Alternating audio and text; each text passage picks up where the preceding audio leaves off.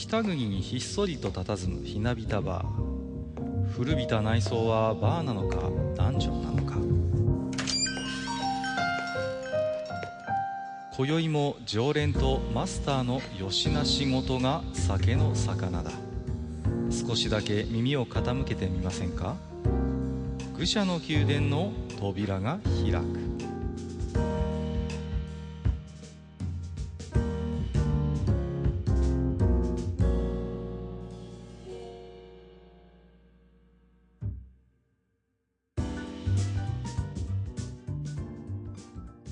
やマスター、今日も来ましたよ。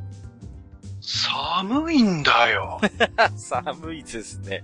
いやー、寒いんだいやよ。、本当に寒いですね。うんあの、なんて言うんですか。まあ、マスターもね、私以上に北国の人間ですしね。まあ私も北東北の人間ですけど、こう、だんだんやっぱ体って寒さに慣れてくるじゃないですか。こう、ね、そうそうそう年も明けてくると。今の時期が一番寒いんですよね、こう、まだ体が。そこう。ね。一番寒く感じるんですよ。そうそうそう、慣れてない頃ですからね。うん、うん。そうそうそうよくわかりますよ。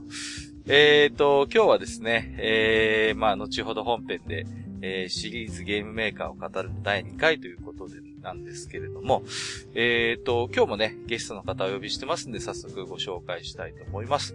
えー、毎度おなじみ、ラクサイさんです。こんばんは。はい、こんばんは。どうも。えっ、と、あまりにも暖かい地域のために暖房器具とか、その、家の保温機能とかが全く無視されている地域に住んでいる自堕落です。とっても寒いです。まあ、そちらはそちらでね、こう対策を普段してない分っていうのがなんかあるような気もするんですけれども。まあ、何ですか、えー、最近のいろいろツイッター周りではまたいろんなね、えー、トピックもあるようなんですけども、マスターなんか最近気になったあんなことこんなことあればお伺いしたいんですが。はい。あの、ついさっきね、あの、まあ、楽屋で盛り上がっ、盛り上がってるっていうほどでもないんですけど、まあ、ちょっと話題にしたのがね、まさにあの、今日、昨日あたりですか、昨日から今日にかけてぐらい、ネット界隈を賑わせてるのが、はい。えー、みんな大好きネットフリックスうん。で、えー、新たにセイントセイヤをはいはいはいはい。やるぞと。出ましたね。はい、出てました。はいトレーラーも出てました。はい。で、えー、それで、アンドロメダ旬がうん、うんうん。えー、女性になると、いう話があってですね。たまげましたね。もう、非難合々というね。いや、まあ、91ぐらいじゃないですか。本当に、ほぼ、ね、皆さん、うん。危惧であったりとか、批判であったりとか、不安であったりとかを、つぶやかれてるような印象なんですけれども。うん。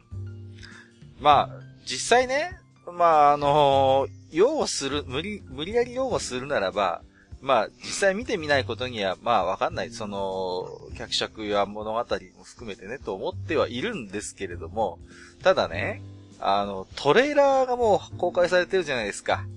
ね、はいはいはいもう、マスターもジダラクサイさんもご覧になったと思うんですけど、もう、あれを見てね、あ、こりゃ期待薄だなというね。まあ、どうですか？あの出来は。マスター、どうですか？そこで僕に振りますか？いや、だってもう、ああ、だってね、いや、僕今日ツイッターでもつぶやきましたけど、はいはいはい。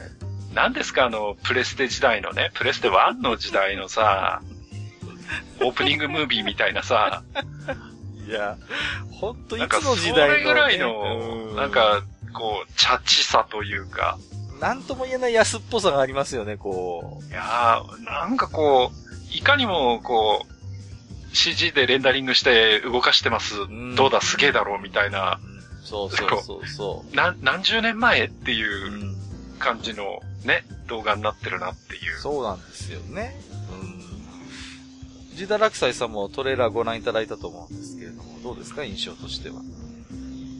いや、プレステとは言いますけど、あれ、一応アークザラットとかに比べればまだマシな方ですよ。いやいや、比べる対象はおかしいでしょ、それも。いや、一応擁護しようかと思ってるんですが。ようなってるかな、それは。まあ、それでどうですか？旬の女性化についてはどうですか思うところとしては？いや、トレーラー見た感じだと、シャイナさんだって仮面被ってるじゃないですか。そうそうそうそう、そこなんだよ。うん。うん。それなら、あの、クロスの形を変えて、少なくとも戦闘系統の時はアンドロメダの旬も、その仮面とかなんなりつけるべきじゃないですかね。うんそう顔をさらさないようにするっていう。そうなんですよ。あの時代の、ね、こう、まあ我々が知ってるセイントセイヤは、少なくとも女性は表立って戦うことがタブーとされてる時代じゃないですか。あの時代のセイントセイヤってさ。うん。それが、もう何ですか、最初からもう女性ってはっきり打ち出して、戦うのだってあれば、シャイナさんの仮面の意味がないんだよね。何のためにつけてんのってことになっちゃうからさ。それか、あの、今のところその女性だっていうことは、読者そのものはわか、あの、視聴者そのものは分かっているんですけども、あの、三重種の荒味噌方式に自分は音だって言い張ってるっていうんだったらまだいいですよ。いいや、でもクロスの形見て明らかにもう、ちょ、だってこや、それアンドロメダですから元が。う、いや、まあそうだけどいや、そうさいうんだっ、たら、あの、過去作もずっとアンドロメダのところには胸がありますから。まあ、まああるっちゃあるけどね。うんはいそこはほら、そういうところでなんか、を楽しむというか、一応女性だけどみたいな。まあね、いろんなあの、生徒は知らないとか。ことは考えられますけどね。あれなんだよね。あの、ニュース記事、ネットに上がってるニュース記事を読むと、うん。うん。その、脚本を担当してるのがなんか向こうの人みたいなんだけど、はいはいはいはい。なんか友人孫さんというらしいんですけどね。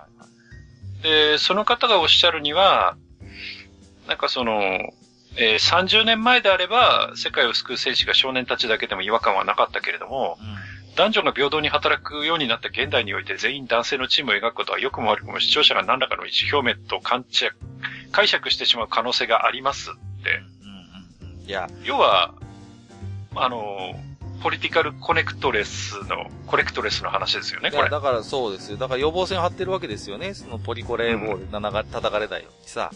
う。うんん。で、一人ね、シュンっていう、まあ非常に、こう、女性的な、こう、まあ、まあ性格も含めて、まあそういうキャラクターの、まあ主人公の一人がいて、これ幸いと女性にしてるわけじゃないですか。うん。いや、はっきり言って安直だし、うん、あの、そういやいう、、原原作読んでないよね、これ。うんいや、本当にだから原作のそういう、だから大、大切にしてる世界観とか物語の肝になってる部分を完全にこう、あの、読み違えているか、全く読んでいないかのどちらかしか、としかやっぱり思えないんですよね。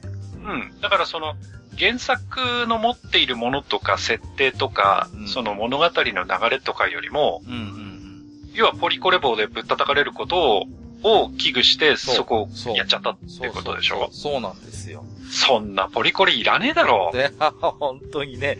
だったら、セイントセイヤでやる意味がないっていうね。うん、わざわざ。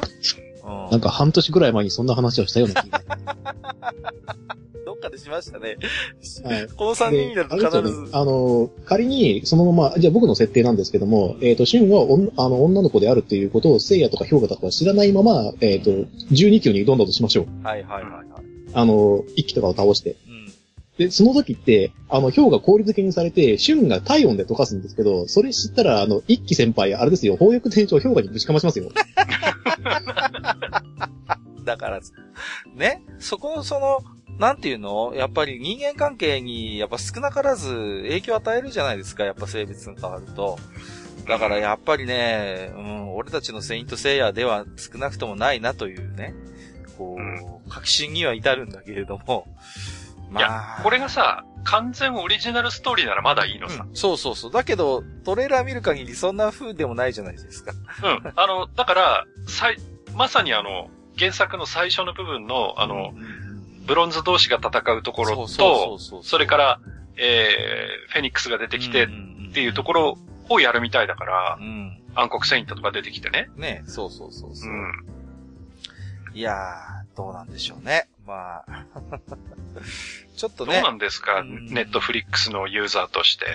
いやー、あの、アニメはね、玉石混交なんですよね。本当に、まあ今、資本に物を言わせて、まあ、様々なアニメ作ってますけど、中には面白いのもあるんですよ。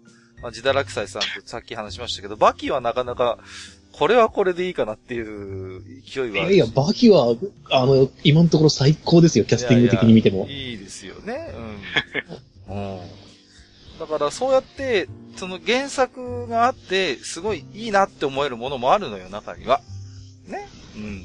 まあ、ただちょっと今回は、ノーサンキューっていう感じですかね。はい。うん、だからさ、まあこれもちょっとつぶやいたんですけど、アタリショックみたいなことになんなきゃいいなと思うんですよね。はいはいはいはい。そうですね。うんもう、言ってみればネットフリックスのもう一強ではもちろんなくなってきてますから、様々なその、競合がね、もう出てきてます。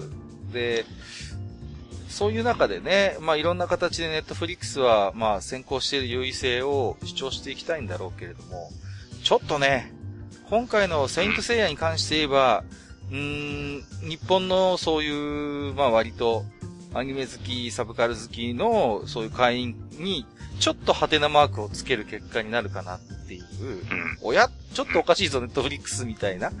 うん、この方向性はどうなんだ、みたいな、そういう可能性はありますよね。うん。うん。そうですね。さて、まあちょっとこの話をしてるとこれだけでも一本取れそうな気がするんですが、えーこれはあくまであ、えー枕でございまして、今日のメインではですね、えーシリーズゲームメーカーを語るの第2回として、えー今日はですね、光栄の話をしていきたいなというふうに思っておりますので、えー本日もマスター、そしてジダラクサイさん、よろしくお願いいたします。よろしくお願いします。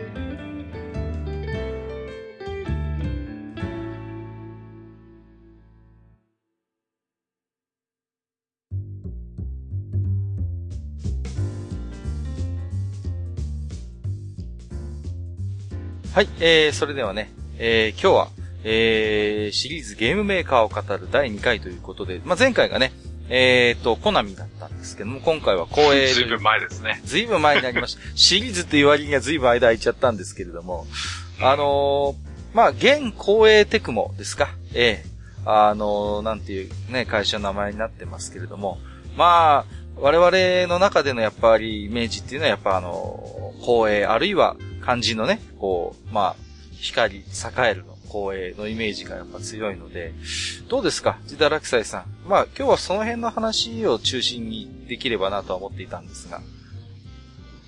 そうですね。一応、あの、昔の、えーとシミュレーションゲームとかを主に発売していた頃の光栄にスポットを当てて話をしていることになると思います。はい。まあ、その方が愚者の宮殿らしいっていう感じもしますね。はい、そうですね。はい、はい。まあ、そうですね。じゃあ、どのあたりからどうですか？話を、こう、していきましょうかね。こそそれはもう、あれですよ、愚者級的には、あの、光栄を昔エロゲ出してたっていう。う。そこいき、そこいきなり行きますか？はい、はい。いや、まあそこ行かない。いや、発売順的に見てもそこが先なので、まあ、うんそうなんですよね。そうそうう、んそうなんですよ。だからまあ、えっ、と、何ですか、代表作の一つの、あの、信長の野望が確かですね、えー1981年だったと思うんですよね。で、まああの、後にですね、光栄エロゲ三部作なんて言われる作品があるんですけれども、それの最初に出たのが、えっ、と、ナイトライフ。で、うん。これが82年なんですよ。ということは、もう信長の野望を、えっ、と、発表した後でも光栄っていうのはやっぱエロゲ作ってたんですよね。うん。うん。そういう意味で言うと、やっぱり光栄の本当にあの最初期の頃の重要な作品としては触れざるを得ないのかな、というふうに思うんですよ。で、どうですか？まあ、いわゆるアダルト三部作、ナイトライフ、団地妻の誘惑、オランダ妻は電球なぎの夢を見るかという、まあ三本なんですけど、この辺はマスターも一加減持ってる作品あったりするんじゃないですか？いや、でもね、実際には、まあ、僕は前から言ってるけど、あの、内根族だったので、はいはいはいはい。やってはいないんですよね。あー、なるほどね。うん、うん。うん。で、ナイトライフに関しては、その、えー、僕の理解では、うん。こう、いわゆるエロゲーというよりは、うんなんていうの？その、えー、実用ソフト？そうそうそう、そうなんですよ。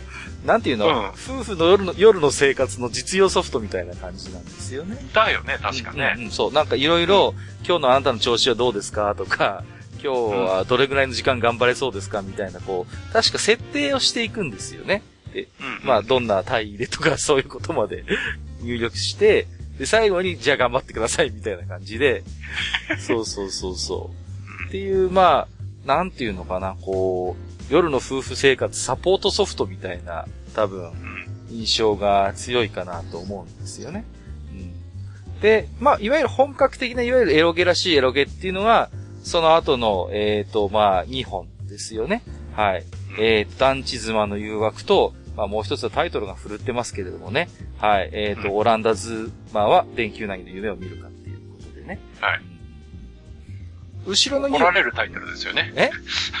怒られるタイトルだよ、ね、これ、あのね、特に後ろのやつは、ブレードランナー知ってる人はもうみんなこう、怒るか、笑うか、多分どっちかの反応になると思うんですよね。ねそうだよね。うんうん。まあ、ね、私なんかブレードランナー好きですから、当然これはブレードランナーの原作だった、アンドロイドは電気羊の夢を見るかの、まあ、パロディであることは明らかなんですよね。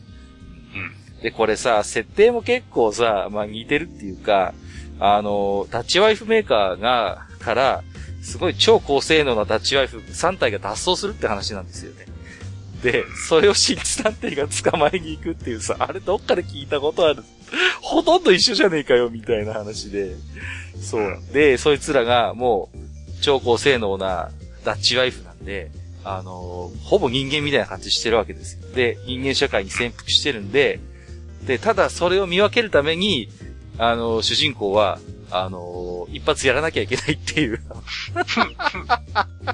ほんとね、ほんと今だったら絶対怒られる話なんですけど、まあ、ただその、あまりにも超高性能ダッチワイフなんで、あのー、鍛えていかないと、あっという間に生かされて終わってしまうっていうね。そういう、だ能力値が低いとダメなんですよ。能力値が低いと、あっという間に生かされて、もう、あのー、ゲームオーバーみたいな感じなんで、そのために、いろいろこう、なんかマップ上にね、あの、大人のおもちゃのお店とかそういうのがあって、そういういろいろ、こう、グッズを駆使してなんとか渡り歩いていかなきゃいけないっていうね。まあ、内容もなかなかブレードランナーチックな設定でね、凝ってるんですよね。うん。で、ちょっと画面自体はね、あの、ウルティマの影響を受けてるのかな。本当いわゆる 2D のマップがこう表示されて、まあそこをこう、テクテク歩いていくようなウルティマスタイルなんですよ。で、そう、それでちょっとこう思い出したんですけど、団地妻の誘惑は逆にウィザードリーっぽいんですよね。こう、3D ダンジョンチックな画面なんですよ。ああ、そうだったかもしれない。そうそうそう、そうなんですよ。うん、見た目はなんかちょっと本当にウィザードリーのあの、なんていうんですか？あの、フレームワークみたいな、ああいう線画の、えー、画面になっててね。うん。だから、こんなところにもね、実は、えー、ウィズやウルティマのね、影響が実はあったりするっていうので、ね、そうそうそうそう。まあ、ですので、まあ、これらを含めてですね、いわゆる公営アダルト三部作と言ったり、えー、するんですよね。うん。まあ、ただね、マスターも、あの、ご存知のように、この頃別にじゃあ、光栄だけがね、あの、そういうエロゲ作ってたかっていうと、全然そんなことはなくてね。うん。例えば、ハドソンだってこの頃野球券作ってますし、ね、エリックスだってエロゲ出してますからね、この頃はね。出してますね。そうそうそうそう。まあ、だって、あとは何ですか？ファルコムだって出してますからね。うん。ファルコムってエロゲあったっけ？ファルコムはね、たった一本なんですけども、出してるんですよ。あ、あのー、そうなんです。なかなかね、これは、あの、意外な感じもするんですけど、えっ、ー、とですね、女子大生プライベートっていうね。そういう。あ、それ知らないな。ああ、これがファルコム唯一のですね、エロゲでございます。まあ、あの、これはね、なんて言うんですかね。まあ、当時もちろんもうアーケードゲームがあったわけですけど、80年代。いわゆる、アーケードゲームに、その収益の軸足を置いてない会社が多いなっていうイメージなんですよ、僕の中では。この頃だってもう、それこそナムコさんとかはもうバリバリ一戦でね、アーケードゲームで収益上げてる頃ですから、テクモさんとか、テ、えー、タイトさんとか、うん。だから、そう考えると、やっぱり、うーん、どうでしょう。エニックス、ハドソン、ファルコム、光栄っていうのは、まあ、アーケードゲームに少なくともこう、主軸を置いている会社では当時なかったので、そうするとまあ、やっぱり考え方としては、アダルトゲームでなんとなくこう、会社として収益をつなぎつつ、まあ、そのノウハウなんかも活かしつつ、その後一般のゲームなんかにも参入していったのかな、なんていうことをね、ちょっと思ったりするんですよね。うん。まあ、あんまりね、エロゲの話深く掘り下げてもね、しょうがないんで、まあ、この辺にしたいかなとは思いますけど、こんな感じでよろしいでしょうか、ジダラクサイさん。そうですね。じゃあ、あの、声はエロゲ会社ということで。いやいやいや、違う違う違う違う。あの、違うんです。ただ、ただやっぱりこれ後々にインタビューで語ってるんですけど、あのーやっぱ、その、特に、まあ、ナイトライフ以外の2本に関して言えば、やっぱりそういう主要な当時のパソコン RPG の影響も受けてるし、まあ、そこそこのその話題性とか売り上げもあったそうなんで、まあ、そこでちょ、ちょっと、まあ、体力をつけたりノウハウなんかを作って、まあ、後々のそういう他のゲームに、あの、活かすことができたっていうことは言ってるんですよね。っていうのは、あのー団地妻の誘惑にしても、オランダ、オランダ妻にしても、パラメータの設定が実はあるんですよ。一番最初にあるんですよ。で、主人公のそういう、あの、財力であったりとか、体力的なパラメータって最初に決定されるんですね。うん。で、そういう能力をこう、パラメータで設定するっていう、まあ、そういう基本的な部分っていうのは実は、まあ、あの、その後の公営の一連のシミュレーションゲームにも繋がっていく。そういう能力を数値として表すっていう。まあそういうところは実は引き継がれていたりもするんですよね。うん。まあそう考えると、まあ、どうしても今ね、光栄では昔エロゲ作ってたんだぜってこうネタ的に語られるところが多いんですけれども、まあ決してそこはね、こう、完全に分離されているものではなくて、やっぱりその、その後の光栄の長い歴史の中で地続き的に繋がっている話なのかなとは思いますよ。そうですね。じゃあ、えっ、と、本来のこう、うん。いわゆる光栄作品と言われている、まあ、有名シリーズがあるじゃないですか。はいはい。そのあたりについてちょっとね、話を掘り下げていこうかと思うんですけども、うんちょっといちいちね、こう、掘り下げていくとですね、時間がいくらあっても足らないので、はい。ここでですね、あの、テーマ置き手紙なんかを読みながら、ちょっとそこについて語っていこうかなと思うんですけども、いかがでしょうか？なるほど。まあ、今回ね、えー公演について話をするよということで、まあ、告知をしておりましたけれども、非常に今回もたくさんですね、えー、公演にまつわる置き手紙をたくさん頂戴しておりますので、じゃあ、えっ、と、Gmail の方、じゃあマスターにご紹介していただいて、で、Twitter 後ではいはい私も紹介しますんで、まあ、それをちょっと一つね、えー、まあ、あの、テーマにして、ちょっといろいろコメントを寄せていくというような形でいかがでしょうかね。はいはい、わかりました。じゃあ僕の方でね、うんえーとりあえず Gmail のテーマ置き手紙をご紹介させていただきます。お願いします。はい。まず1通目、えーシュラムさん、ありがとうございます。ありがとうございます。えー最新回のテーマ、光栄ですが、これさ、光栄なの？光栄なの？これ、僕は、光栄って言ってたような気がするな当時はね。俺は光栄ですね。あ その辺もどうなんでしょうね。ちょっと今読んでて、はてと思ったんそうですよね。まあまあまあ。まあ、ちょっと光栄で行かせてもらいましょうか。はえー、光栄ですが、えー高校生の頃はみんなで集まって PC 版の三国志をやっていた記憶があります。うん8人プレイ、8人プレイでなかなか自分の順番が回ってこなかったり、寄ってたかって一人をボコボコに潰したりと、あまりちゃんと遊んだ記憶が出てこない。うんえー今は私よりも娘たちが無双シリーズで遊んでいます。えー多分小学生の頃から遊んでいるので、日本史の教科書などに出てくる戦国武将の肖像画を見て、こんなん違うと言われた時には一瞬どうしようかと思いましたが、さすがに遊び続けただけに、えーその箇所のテストの点数がえらく高かったのには驚かされました。へえー一方で、えーレッドクリフを見た時に、衣装が赤、青、緑に分かれていないから、誰が誰だか分からないと言われた時には、こいつら毒されていると心底思いました。これからも色分けなしでは分からないと思います。といただいてます。ありがとうございます。ーはい。ありがとうございます。やっぱりね、光栄といえば無双シリーズということで、いやー、まあ、衣装が分かれてないから、分からない。どうですか、ジダラクサイさん、このこれはまあ、まあ、無双から入ればそうなるかなと思うんですよねう。んうんうんあのあの、世代によってその、三国志の入り方って違うじゃないですか。そうそうそう、そこですよ。はい。吉川英治版の小説読んで、三国志に入った人とか、はい。あの、横山ミステルの漫画を読んで三国志に入った人とか、うんあとはまあ、もうちょっと時代が下れば、えっ、と、蒼天航路を読んで三国志に入った人たちとか、で、はいはいえっ、と、これに、えっ、と、無双シリーズから三国志に入った人たちうんとなると、やっぱり全然その印象が違うと思うんで、そうですよね。うん。はい。まあ、ね、でも、お嬢さんの話をご紹介されてますけれども、まあ、シュラムさんご本人はやっぱり PC 版の三国志でかつて遊んでたということで、まあ、この三国志はやっぱり、ね、一つ公営の看板ゲームになりましたよね。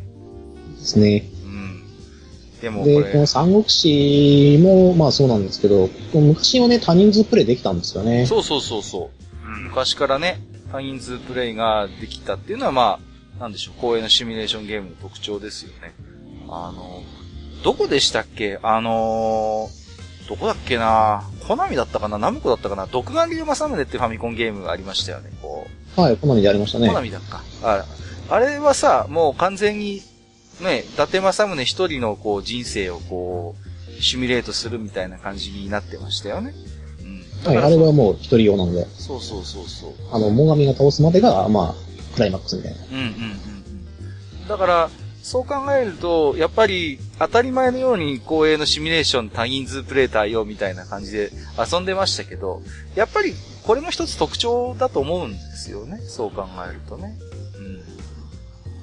うん。で、ね、三国志にしても、うーんと、三国志もいろんなね、バージョンがあるからですけど、8人多分最大かな ?8 人プレイってこの頃の初期の三国志。次は多分最大人数に近いと思いますよう。ん、そうですよね。そうそうはい。あの、そもそもそれによっては国が足らない可能性すらありますからうんうね。ん。シナリオによっては。そうですよね。うん、あの、バランスとかも考えても。うんうんうんうん。これがさ、僕も多人数プレイやったことあるけどさ、こう、大体こう人気な君主が埋まっていくじゃないですか。こう、はいじゃんけんで勝った負けた。僕、じゃんけんが弱いのかなんか知らないけど、もう、いつもさ、東卓とかさ、こう、悪役みたいな、こう、さ、なかなかこう、まともな、こう、君主を選ばな、選べなかったイメージがありますね、こう。あ、個人的に東徳は強いからまだいいじゃないですか。まあ、精力的に。まだね、あの、そう。まあ、あと、そうね。よくて流氷とかで、こう、遊べたかな。ああ、まあ、竜騎もまあまあまだマシかな。戦える戦える。うんまあ、なんかそんなのをちょっと思い出しますけどもね。マスターって、三国志って遊んだことあります？あ、ありますよ。ああ、そうですか。はいはい。あります、あります。えーっとね、苦い思い出があってですね。ほまあ、普通に劉備で始めたんですう。よ。はいはいはいはい。定番ですで、ね。劉備で始めて、えーっと、長飛に収めさせていた国が、うんうん。えーっと、やられて、長飛向こうに囚われたんですよね。はいはいはい。で、長飛を取り返しに行くぞって言って軍を集めて、えーそこの国に突撃をかましたら、そこの大将が長飛になってて、えー 長飛の首を打ち取ったって出て、あーっていうね、悲しすぎる。はい、そういう記憶がありますね。ありますね。あるあるあはいる。うん。なるほどね。はいはいはい。まあ、そうですね。あとは何ですか？娘さんはね、日本史のそのゲームの登場した箇所は点数が高かったっていうのは。うん。まあ、これは僕も言い訳に使ってましたよね。歴史の勉強になるからとか、なんか、こう、親を解き伏せて、あのー 信長の野望とか遊んでて、まあ、ほんの、ほんの一部分じゃねえかよっていう気もするんですけれどもね。まあ、そんな、なんか、で、やっぱり公営のソフトって高かったんでね、こう、コンシューマー。1万円が普通ですからね。1万円超えか。1万円超えが普通でしたからね。そうそうそうそう。なかなか手が出なかった、出づらかったんですけれどもね。うーん、今週まで初めて遊ん、初めて遊んだの何かな？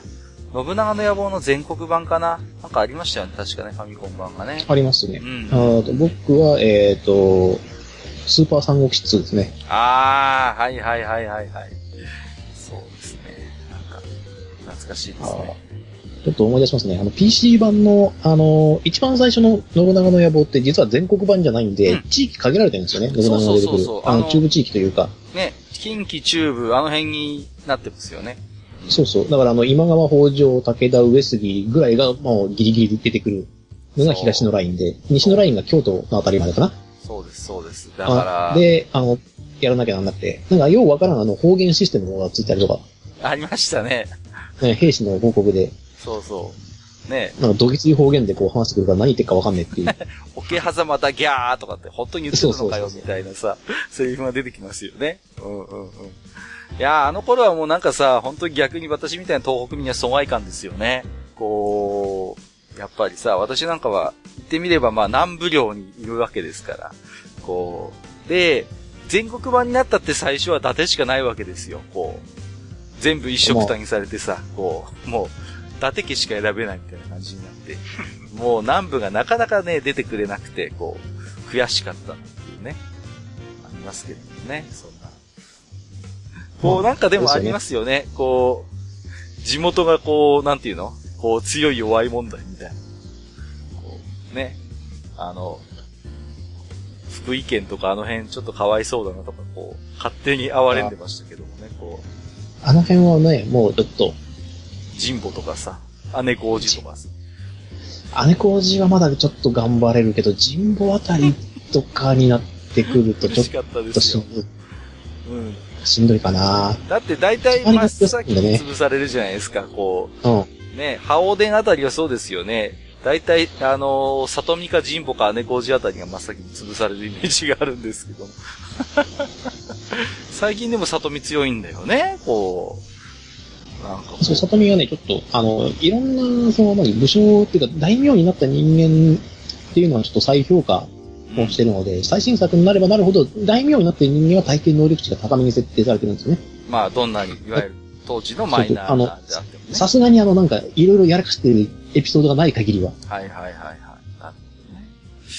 さあ、ちょっとこんなたい、こんだけちょっとひこすってると時間がなくなっちゃいますね。すいません。えー、シュラムさんありがとうございました。じゃあ、ありがとうございました次のお話に行きましょうか。はいはい。じゃあね、お次行きたいと思います。えー、今口さん、ありがとうございます。ありがとうございます。えー、塩辛は埋めません。かっこ挨拶。す。いやいやいやいや、ちそうですね。それからは埋めません。ょっと待ってくれよ。埋めないよね。まあ今日はそこがメインじゃないから、とりあえずよしとしましょう。はい。えー、光栄のゲームだと、ジルオールと対抗立志伝シリーズが好きでしたねはいはい。はいなお、続編は絶望的な模様。うんえージルオールを簡単に説明すると、中世ファンタジーの世界で大きさ大きな戦争に巻き込まれつつ、フリーシナリオで好き勝手冒険するゲームです。えー50人以上の登場人物全員に好感度が設定されていて、敵として出てきたキャラクターが仲間になったり、選ばなかった方の王女が闇落ちしてラスボスになったりします。あの人最近見てねえなと思ったら知らないうちにフラグが立ってて裏でこっそり死んでたりします。運命って怖い。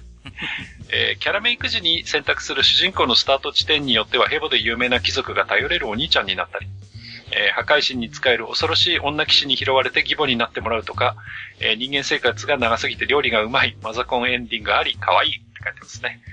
えープレイステーション版だと何をやっても絶対に助けられない火の巫女、フレア様が好きでした。はいはい。えー本物のフレア様は実は数十年前に亡くなっていて、今生きているのは闇の人気で土くれから生み出された劣化コピーって設定なんですよ。えージロール界の綾波レイだと。えーどれだけ、えー神殿に通い詰めて好感度を上げても最後は土くれになっていなくなってしまうんですけどね。えー他のキャラクターとの親愛エンドはいっぱいあるのに、フレア様は個別エンディングなし。意味深なセリフを吐いたフレア様が気になって後日神殿に行くと、フレア様はがいつもいた場所には何も残っていませんでした。ああ、吐きそう。えー長くなりましたが、えー中世ファンタジー大好きな設定中に突き刺さるゲームでした。えー闇の人気とか、巫女とか、邪竜、えー横島な竜ですね。邪竜とか、禁樹、禁じられた呪文、禁樹とか、えー虚無の剣とか、壁に埋まった男とか、あっちこっちのイベントに出てきて、トローだしか言わない、通称トローマンとか、えー抜いたら最後、対象と自分の存在を消し去る剣とかやばくないっすか？えー主人公が忘れられた剣士として消える悲しい派生作品もありまして、えーこの量のフラグ管理をほぼバグなしで作った光栄の力はすごい。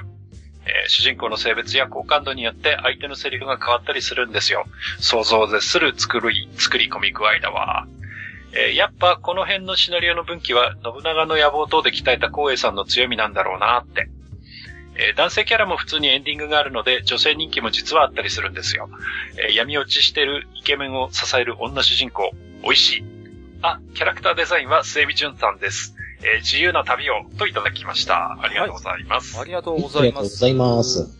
ジルオール、なかなか、あのーちょっと光栄の一連のゲーム群の中では若干地味かもしれないんですけど、あのーこれはね、なかなかの意欲作だったなと僕も思いますね。僕も遊んだことがあるんですけど、なんていうんですかね、本当にこう、骨太なロマンシングサガみたいな感じがありますね。こう、本当に、なんていうんですかね、本当にフリーでシナリオが選べて、かと勝手にもう時系列がどんどん進んでいくんで、まあ、物語の中で大きな戦争があるんですけど、あんまりこう、なんていうのか、それを避けて、ちまちま地方でちまちましたシナリオばっかりこなしてると、いつの間にかその戦争終わってたりするんですよ。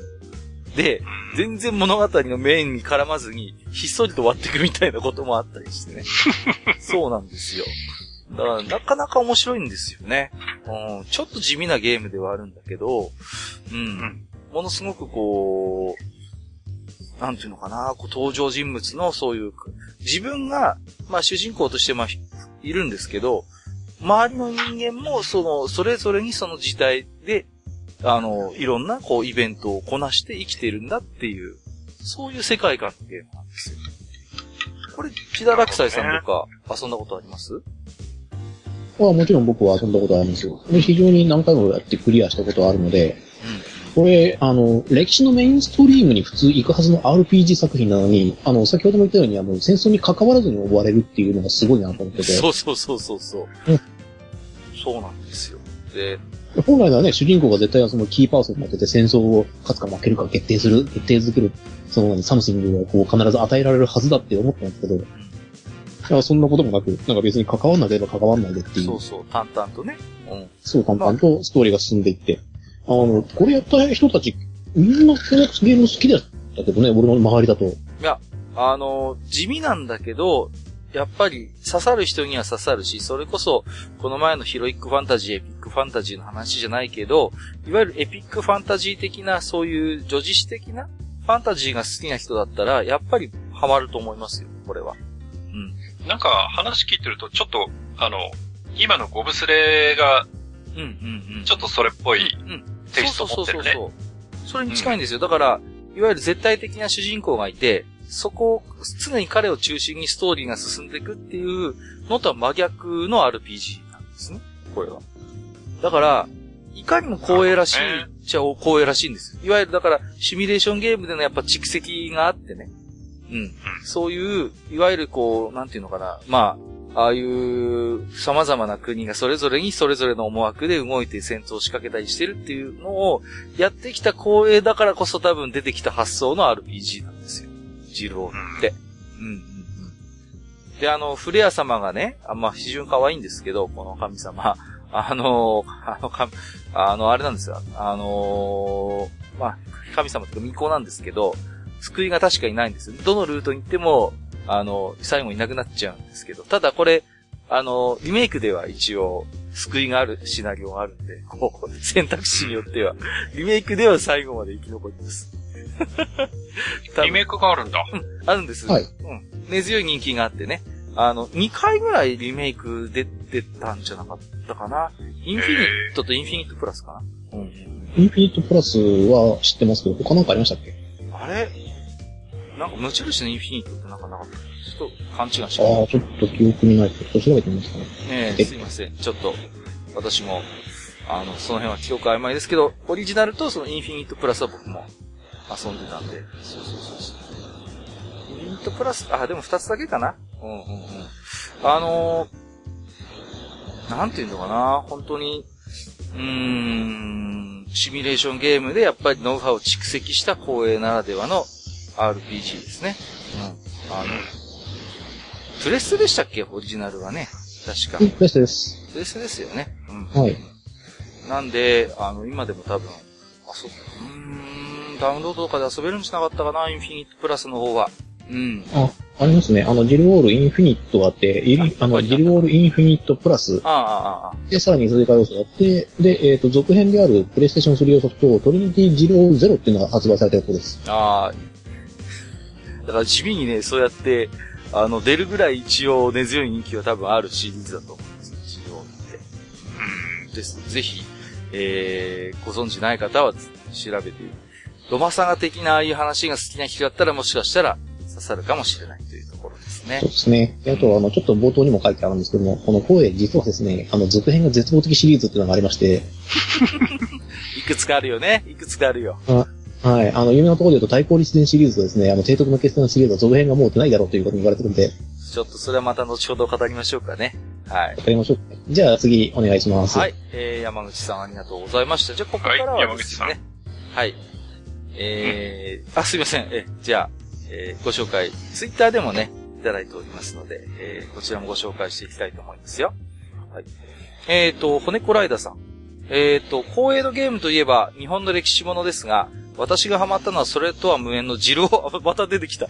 ジロールでした。やっぱり言うんですよね、強いファン。なかなかお目が高いからですよ。ね。ロマンシングサガのストーリー重視にして作ったらこうなりましたというイメージを作品です。そうそうそう、そうなのよ。細かい作り込みや大河シリーズを連想させる部分もあり思い出深いゲームです。ということです。ありがとうございます。はい。やっぱね、ほら、マスターこういう風にいるんですよ。ジルオール好きが。なるほどね。うん、うん、うん。そう。なかなかね、作り込みも、うん、あの、よくできているゲームですよ。正直そんなに本数は出なかった印象はありますけどもね。そうですね。まあ、声が作った RPG っていうので、うーんっていう。過去の、過去のいろんなあの作品が今出てきますけれども。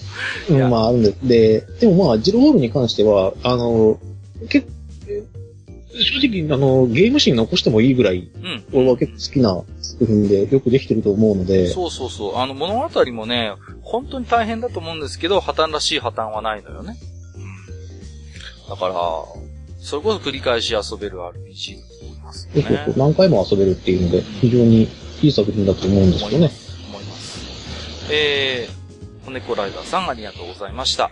えー、佐世保後期戦のつぶやきさん、ありがとうございます。えー、公営のゲームといえば思い出深いのが初代三国志。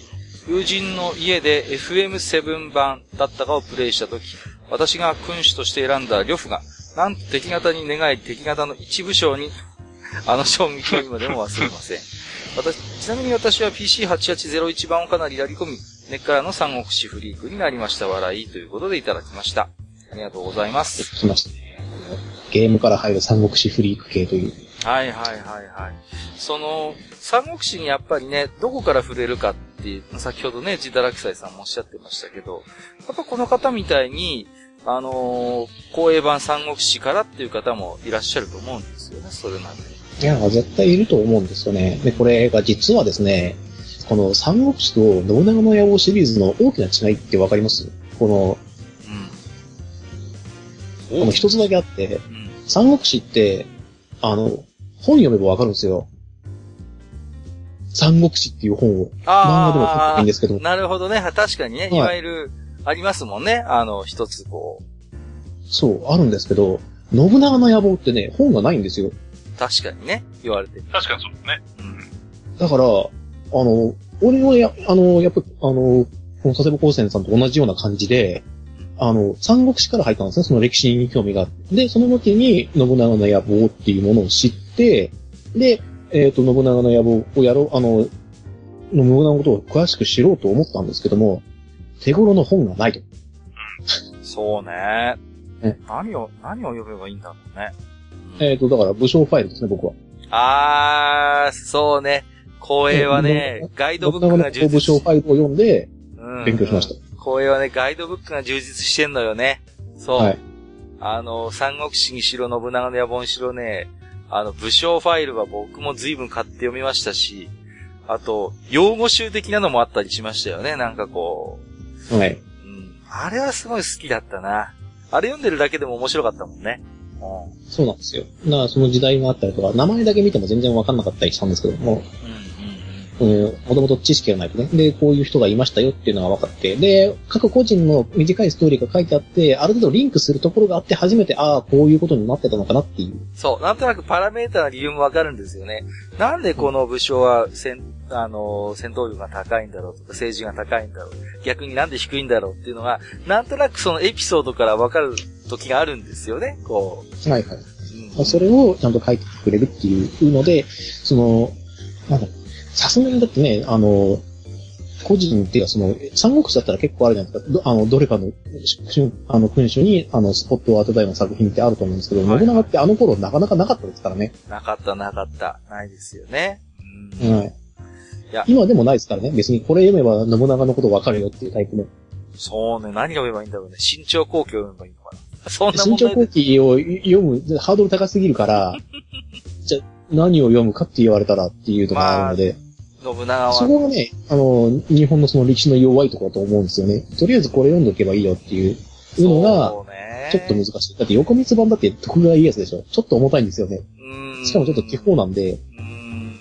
芝、芝良太郎とかもエンターテインメントの、だから、どうしても史実と脚色がね、こう歴史ものの宿命なんですけれども、どうしてもこう曖昧模倣としてしまう部分があるんですよね。当たり前なんですけど。うん。そこはね、こう、非常に線引きが難しいですよね。ああいう戦国ものみたいなものってね。で、まあ、三国志ももちろん三国志演技といわゆる正伝っていうのがありますけど、そこはもう、でも、逆に演技と正伝さえとりあえず読んどけばなんとなくそこの話はできるわけじゃないですか。そうそうそう。でまあ、どちらでも演技知ってれば、とりあえず三国志のゲームを遊ぶ分には全く困らないので。そうそうそうそう。少なくとも演技さえ読んでれば、あ、あの、こいつはあそこに出てきたあいつだなってのはわかるからね。まあそこからどんどんディープになっていく人だったら、まあ、静電読んで、あ演技と静電でこの武将全然扱いが違うな、みたいな。そうそう、それで詳しく詳しくなっていけばいいんですけども。そうそうそうそう。いわゆる架空武将みたいなのもいるからね。演技だとね。そうそうそうそうそう。あと、あの、ゲームではなかなか取り上げられないけども、実はすごかった人みたいなのもそうそういるので、まあ、そういうふうにどんどんハマっていくとまたね、あのまた別の楽しみ方になっていくんですね。そうですね。だから、あの、シュラムさんの娘さんたちもですね、ぜひそっちの方向にどんどんどんどんハマっていくというのがいいと思ってます、僕は。なるほどね。というわけで、じゃあ次行きますか。はい。ありがとうございました。シンさん。公営のゲームといえば、88番の大公開時代を 98do、98do という地域でやってました。珍しい、まあ、機械、地域。えー、貿易楽しかったな。ガレオンという響きにやられてました。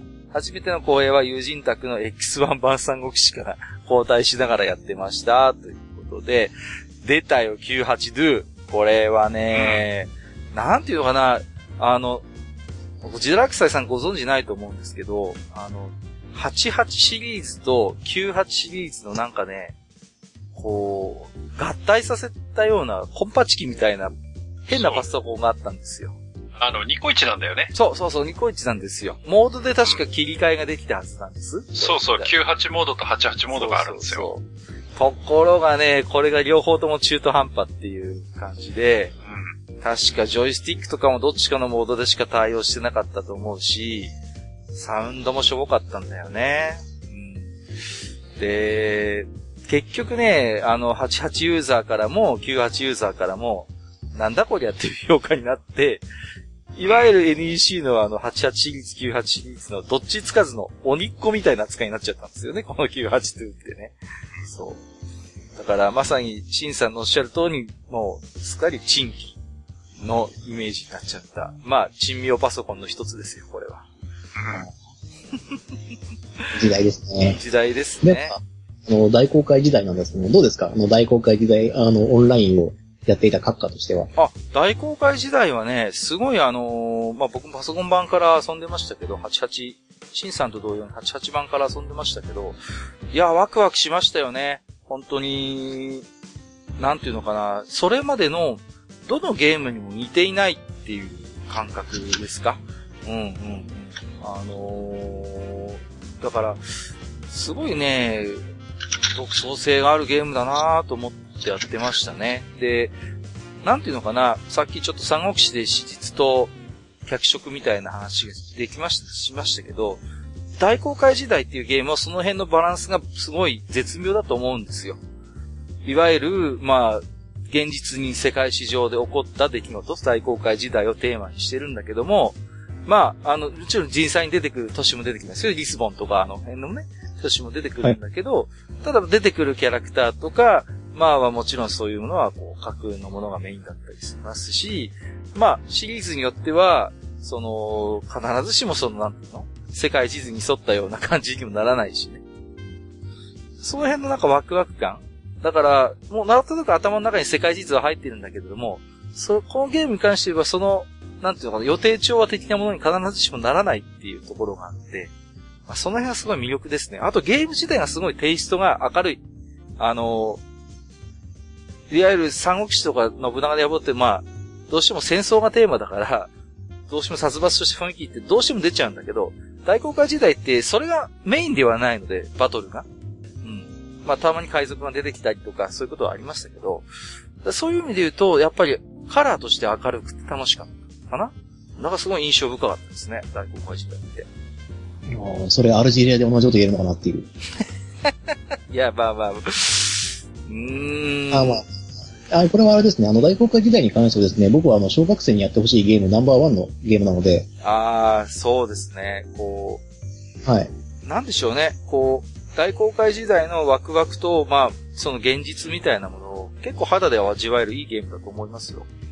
うん。あとあの、世界地図を頭に書き込めるんで。そうそうそうそう。普通にやってればね。で、世界地図の中で特にやっぱり、都市がね、やっぱり。そう、海岸部の都市と、あの、入れるような大きな川っていうのは、うん、後でわかるんですよ。例えばナイル川とか、長江とかは、あの、川、あの、川を遡って入れるので。はいはいはいはい。そのあたりをちゃんと頭の中に叩き込んでおくと、いろいろと楽しかったりとか。ね、あの、ロシアルートで日本に行こうとしようとすると死ぬような思いをするけども、うん、あの、インド洋を抜けようとすると今度は台風にやられるとかっていう。そうそうそう。そういうようなあのリアルな経験なんかもちょっと頭の中に叩き込んでおくと、あの、地理がちょっと好きになれる要素になるかなと思うんですよね。大公開時代に関しては。だと思います。しゃるはい。なので僕は非常におすすめです。はい、とは、あの、大公開時代殺伐としてないって言ってますけども、あの、大公開時代3の初期版だと、あの、奴隷が売り買いできるっていう、ちょっとした要素があるんですけど、そのあたりはいかがでしょうか？まあまあ、そうね。はい。アフリカで買うのは金ではなく奴隷だったんですよね、一番最初は。はいはいはい。あれも今じゃ出せないだろうなと思います。出せないですね。あの設定は。絶対無理ですね。えー、シンさんありがとうございました。えー、はゆちーさん、えー、光栄あるあるということでいただいてますよ。えー、光栄あるある1、三国志2の、えー、家系で一面焼け野原にしがち。2、えー、青き狼と白き、えー、と、目近で、えー、ラッチ子供産みまくりがち。ラッチラッチいたよね。うん。はい。えー、と、3、大公開時代は2が思考。超偏見。ということで、いただいておりますよ。はい。いや、これはちょっと一個一個噛み砕いていきましょうか。これはね、解説が必要かもしれませんね。まず、えー、あるある1、三国志2の比形で、えー、えー、一面焼け野原にしがちということで、これはわかりますね。うん。野戦とか、これね、うん、野戦ですね。そうそうそうそう。野戦で火をかけるんですけど、これがね、あのー、どんどん広がっていくんですよ。で、下手したら自分の方をすっかり火に囲まれちゃったりするのよね、これね。こうそうですね。確かこの頃はまだ、この頃でもまだ風向きがあるはずなんで、あるある風向きに従ってやるんですけど、あの、敵よろしく、あの、風向きがくるっと変わることがあるんで。そうそうそうそう。だから敵で、あのー、火をね、追いかけた、まあ、あのー、火矢を追いかけた、火をつけたと思ったら、自分の陣ばっか燃えてんじゃねえか、みたいなのがよくある。これはよくあるパターンですよね。これよくあるパターンですね。あと、三国志あるあるなんですけども、あの、戦場でですね、あの、裏切りを発生させることができるんですよね。金銭で、ね。はいはいはい。で、それをやった後に、じゃふざけんな、お前、あの、あの、詰める金が多少選べるんで、確か100から1000まで選べるんですよね、うん、金。金100で裏切らせるか、金1000で裏切られる、あの、裏切らせるかっていうような書状を出せるんですけども、で、裏切った後に、じゃあ金1000で、あの、そいつをとりあえず帰ってこいっていう風に言うと、何々は忠義の死ですっていう風に言われるんですよね。はいはいはいはいはい。はい。嘘つけっていう。お前裏切ったじゃねえか、今すぐにって。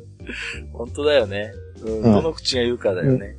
うん、ちなみによく呂布は裏切るんです。あー、もう呂布はもう、本当にね、これは三国志やってる方であれば、もう、呂布は信用できないっていうことになってますからね、そうは。だって、ゲームによってはあれでしょ？忠義100でも裏切るもんね、呂布って。あ、忠義100でも裏切りますね、ゲームシステムによっては。そうそうそうそう。ひどいのよ。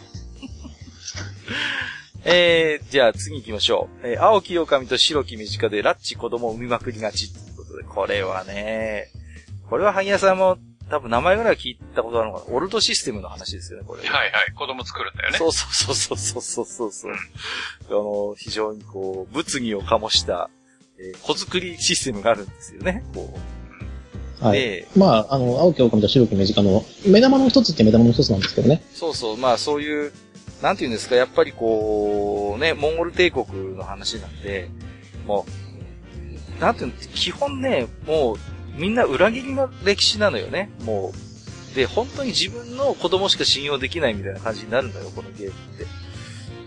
だから、非常に子作りって大事なんですよね。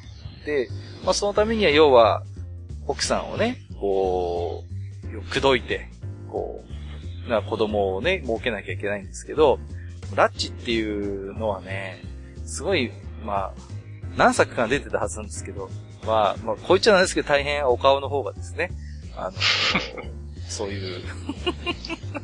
まあまあまあ、それもあるんですよね。で、あの、青木狼と白く目近を知らない方にあの言いますと、あの、君主ごとに妻が設定されていて、そうそうそうそう。えっ、と、その、国を滅ぼした時に、その妻を奪えるというシステムがあるんですよ。うん。これもまあ一つ歴史のあれを習ってね、積まれてるそうなんですよですけど、だから、えっ、と、義経が生きてる頃だと、例えば、えっ、と、あれは、巴御前でしたっうんけを、あの、側室に迎えることもできますし、えっ、と、頼朝倒しちゃえば北条政子が、うん。はいはいはい、そうそう。はい、あの、側室に加わります。で、えっ、と、世界が、ヨーロッパまでは少なくともあの、進行できるので、例えばあの、イギリスの姫様とかフランスの姫様を重なってくることも可能です。で、あの、このラッチなんですけども、実は、えっ、と、ウライハーン。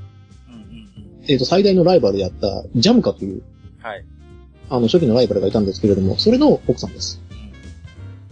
のラッチって言われてるんですけど、このね、ラッチがね、あの、まあ、正直言っちゃえばブスなんですけど、うん。うん。ブスなんですけども、あの、こいつだけ、あの、出産確率が50%あるんですよ。そうそう、あのね、そう、普通は確か25%ぐらいなのよね。確かね。そう、高くても30%ぐらいで、相性によっては確か10%とかになっちゃうんですよね。そうそうそうそうそう。うん。だけどね、ラッチはね、そういう意味で言うと、まあ、超暗算型というか、肝っ玉母ちゃんタイプで、あの、本当にあの、誤解人の確率が高い、非常に優秀な妃なんですよね、そういう意味で言うとね。そういう意味では非常に優秀な妃で、で、あの、この青木狼と白く短は、その、えっ、と、オルドを行った都市のパラメーターによって息子の能力が決まるっていうシステムがあるので、はいはいはいはい。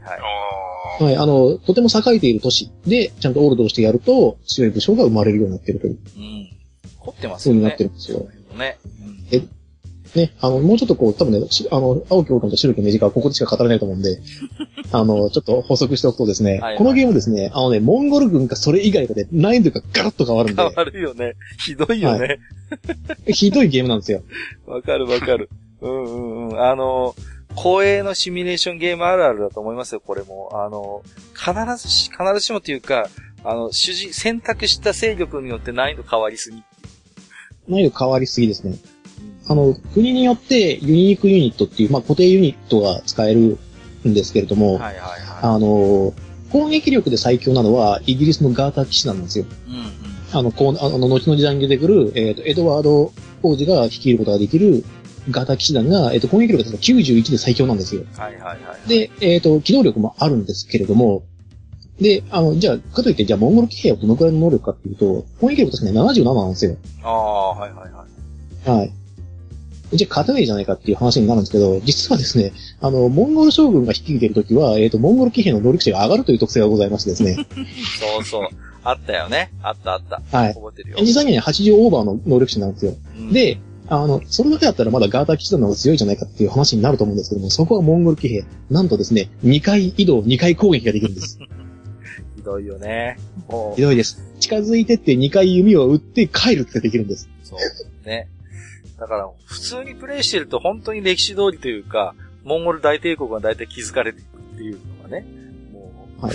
はい。まあ、よくできてるのかよくできてないのかわかりませんけれども。わかんないです。だからもうモンゴルかモンゴル以外がです。ちなみにあの、一応日本はあの、発売元補正があって、武者っていうユニークユニットが使えるんですけども、それはね、あの、劣化モンゴル騎兵です。はいはい。そう攻撃力64で、えっ、と、2回、こう、2回移動、2回攻撃ができる。で、えっ、と、日本の武将だと能力値が上がる。うん。だったと思います。はい。でまあ、他のだとね、あの、インドだと造兵が使えたりとか、あの、まあ、難易度とおそらく最高であろう、あの、南宋とかで始めると、変歴者とか使えたはずなんですけど、ああ、あったね。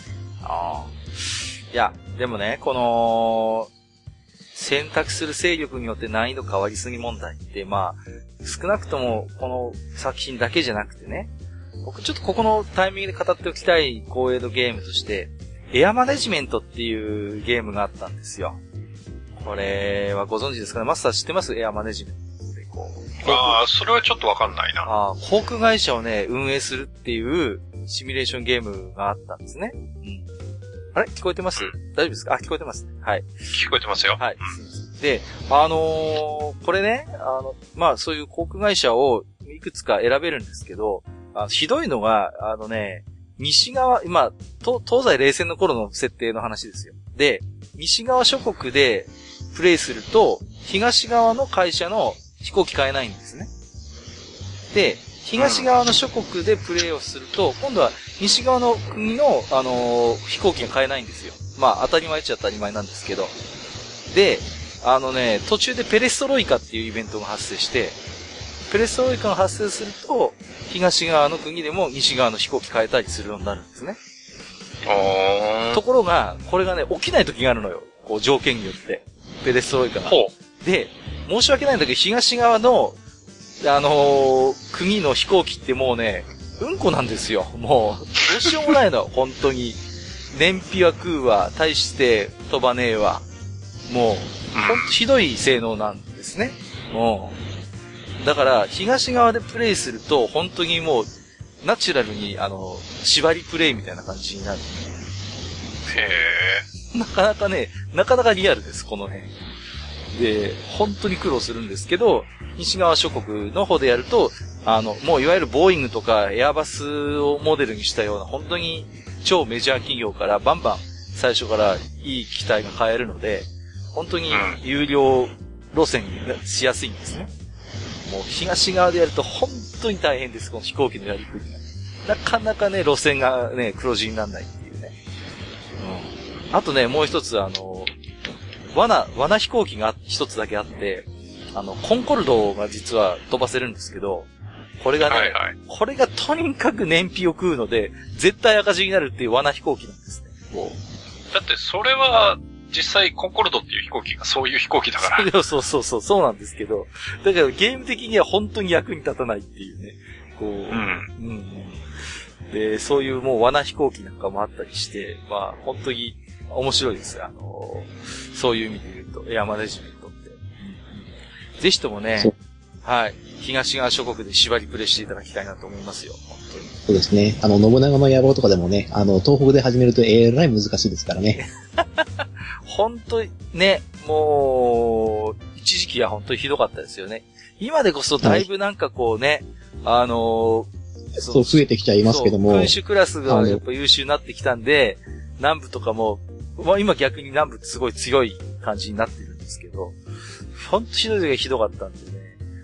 昔は人はいねえ、城は遠いってね、どうにか平定したところで結局関東からね、あの、佐竹か北条か上杉が迫ってくるっていう。そうそうそう。あの、大体自分の地域を生活するのにすごい時間かかるんですよ。最初が弱小だから、まず国を富ませて、ね、兵を整えてって言ってると、ものすごい時間食ってて、ようやく、あの、欧州を平定したと思ったら、もう関東あたりに大勢力ができていて、とてもしないけど対抗できねえみたいなことがよくあるんですよね。そうそうそう。そうなんですよ。えー、まあ、閣下おすすめエアマネジメント、ぜひ、えー、あるのかな？バーチャルコンソールとかあるのかな？スーパーファミコンとかでもあったんですけど、うーん、遊べる機会がある人はね、ちょっと遊んでもらいたいな、というふうに思います。飛行機好きの方にはね、おすすめしますよ。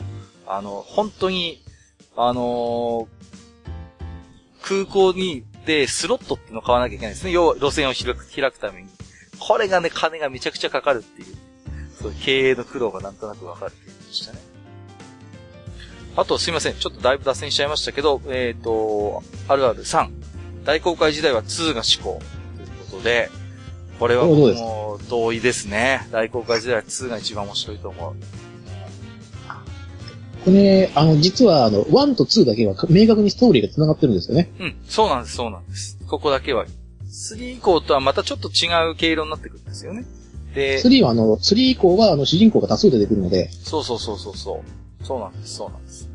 で、なんていうのかな、3以降はまたこう、なんていうの、あの、いろんなこう、要素が入ってきて、ゲームとしてこう、より複雑になって深みはあるんだけども、ちょっと難しいかなっていう感じもあるんですよね。ちょっとね、あの、よ、あの、目的が違いますよね。例えば、あの、視略戦として名を上げるっていう主人公もいれば、冒険家として名を上げたい。そうそう世界地図を完成させたい。財を成したいっていう主人公たちが、各々、その、自分の目的のために邁進していくっていうのが3以降の話になりますけども。これね、あの、大公開時代1っていうのが実はあの、主人公が没落した貴族から始まるんですよね。そう、ちゃんとね、あの、背景があるのよ、主人公に、そういうね。はい。で、主人公、実はですね、あの、ポルトガルの、あの、王女様にですね、恋をしまして、そうそうそうそどうしても結婚したいと。いや、どうしたらいいかって言って、あの、その親父が残してくれた執事のあの、マルコさんっていうのがいらっしゃるんですけど、その二人で、じゃあ、今は大航海時代ですから、船を出して、交易で儲けて、名声を上げて、爵位を買って、公爵まで行って、王女様に求婚しましょうってう。いうそうそうそうそう、そうなのよ。のがこのワンのストーリーなんですよね。うん。そうそうそうそう。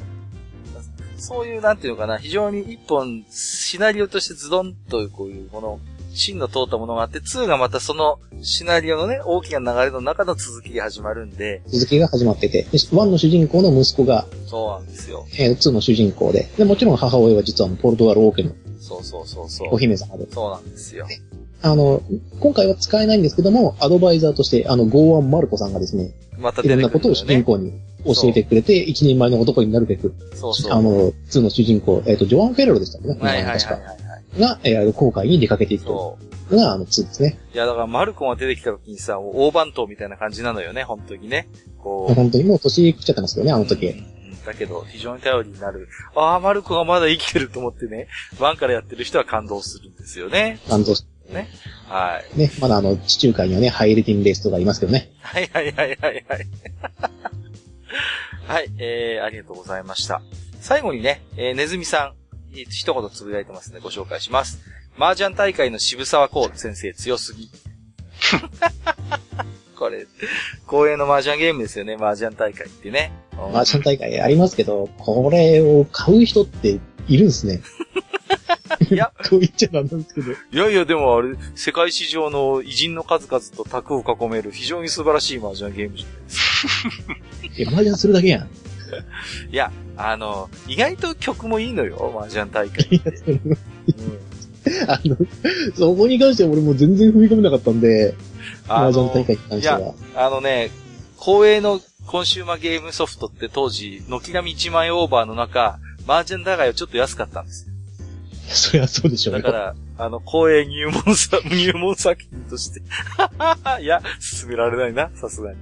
うん進めあの、それだったら中古の何かを買いましょうってなるとそう思います。ですね。あの当時でも。まあ、まあ、公営要素ははっきり言って歴史上の偉人が出てくるっていうとこだけですからね。そうですね。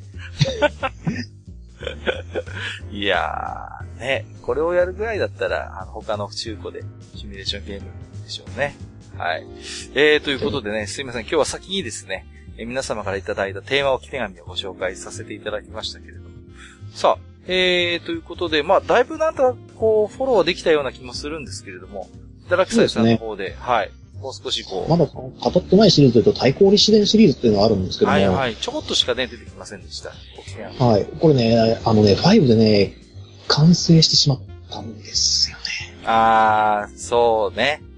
でもさシステ、ム。対抗立志伝ってすごい人気のあるシリーズでしたよね、これもね。うんこれもそう、秀吉を主人公というか、あの、主人公に据えて、あの、まあ、そういうこと立志伝ですよね。うん、だから、出世していくっていう。そうそう、秀吉のいわば一代記ができる遊べるゲームだったじゃないですか。うん。で、まあ、面白いのは、その、いわゆる、信長の野望とちょっと違って、よりちょっとこう、なんていうの？エンターテインメント色が強くなってるっていうの？少しこう、物語としてなんかこう、脚色が強めかなっていう。そこはちょっと独特の魅力だったと思うんですけどね、対抗立志で。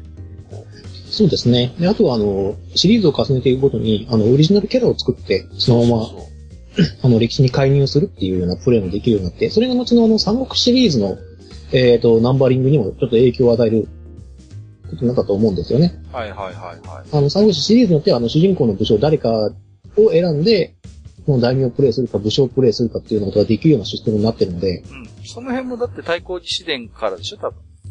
はい、ありきです。うんうん。だと思うんですよ。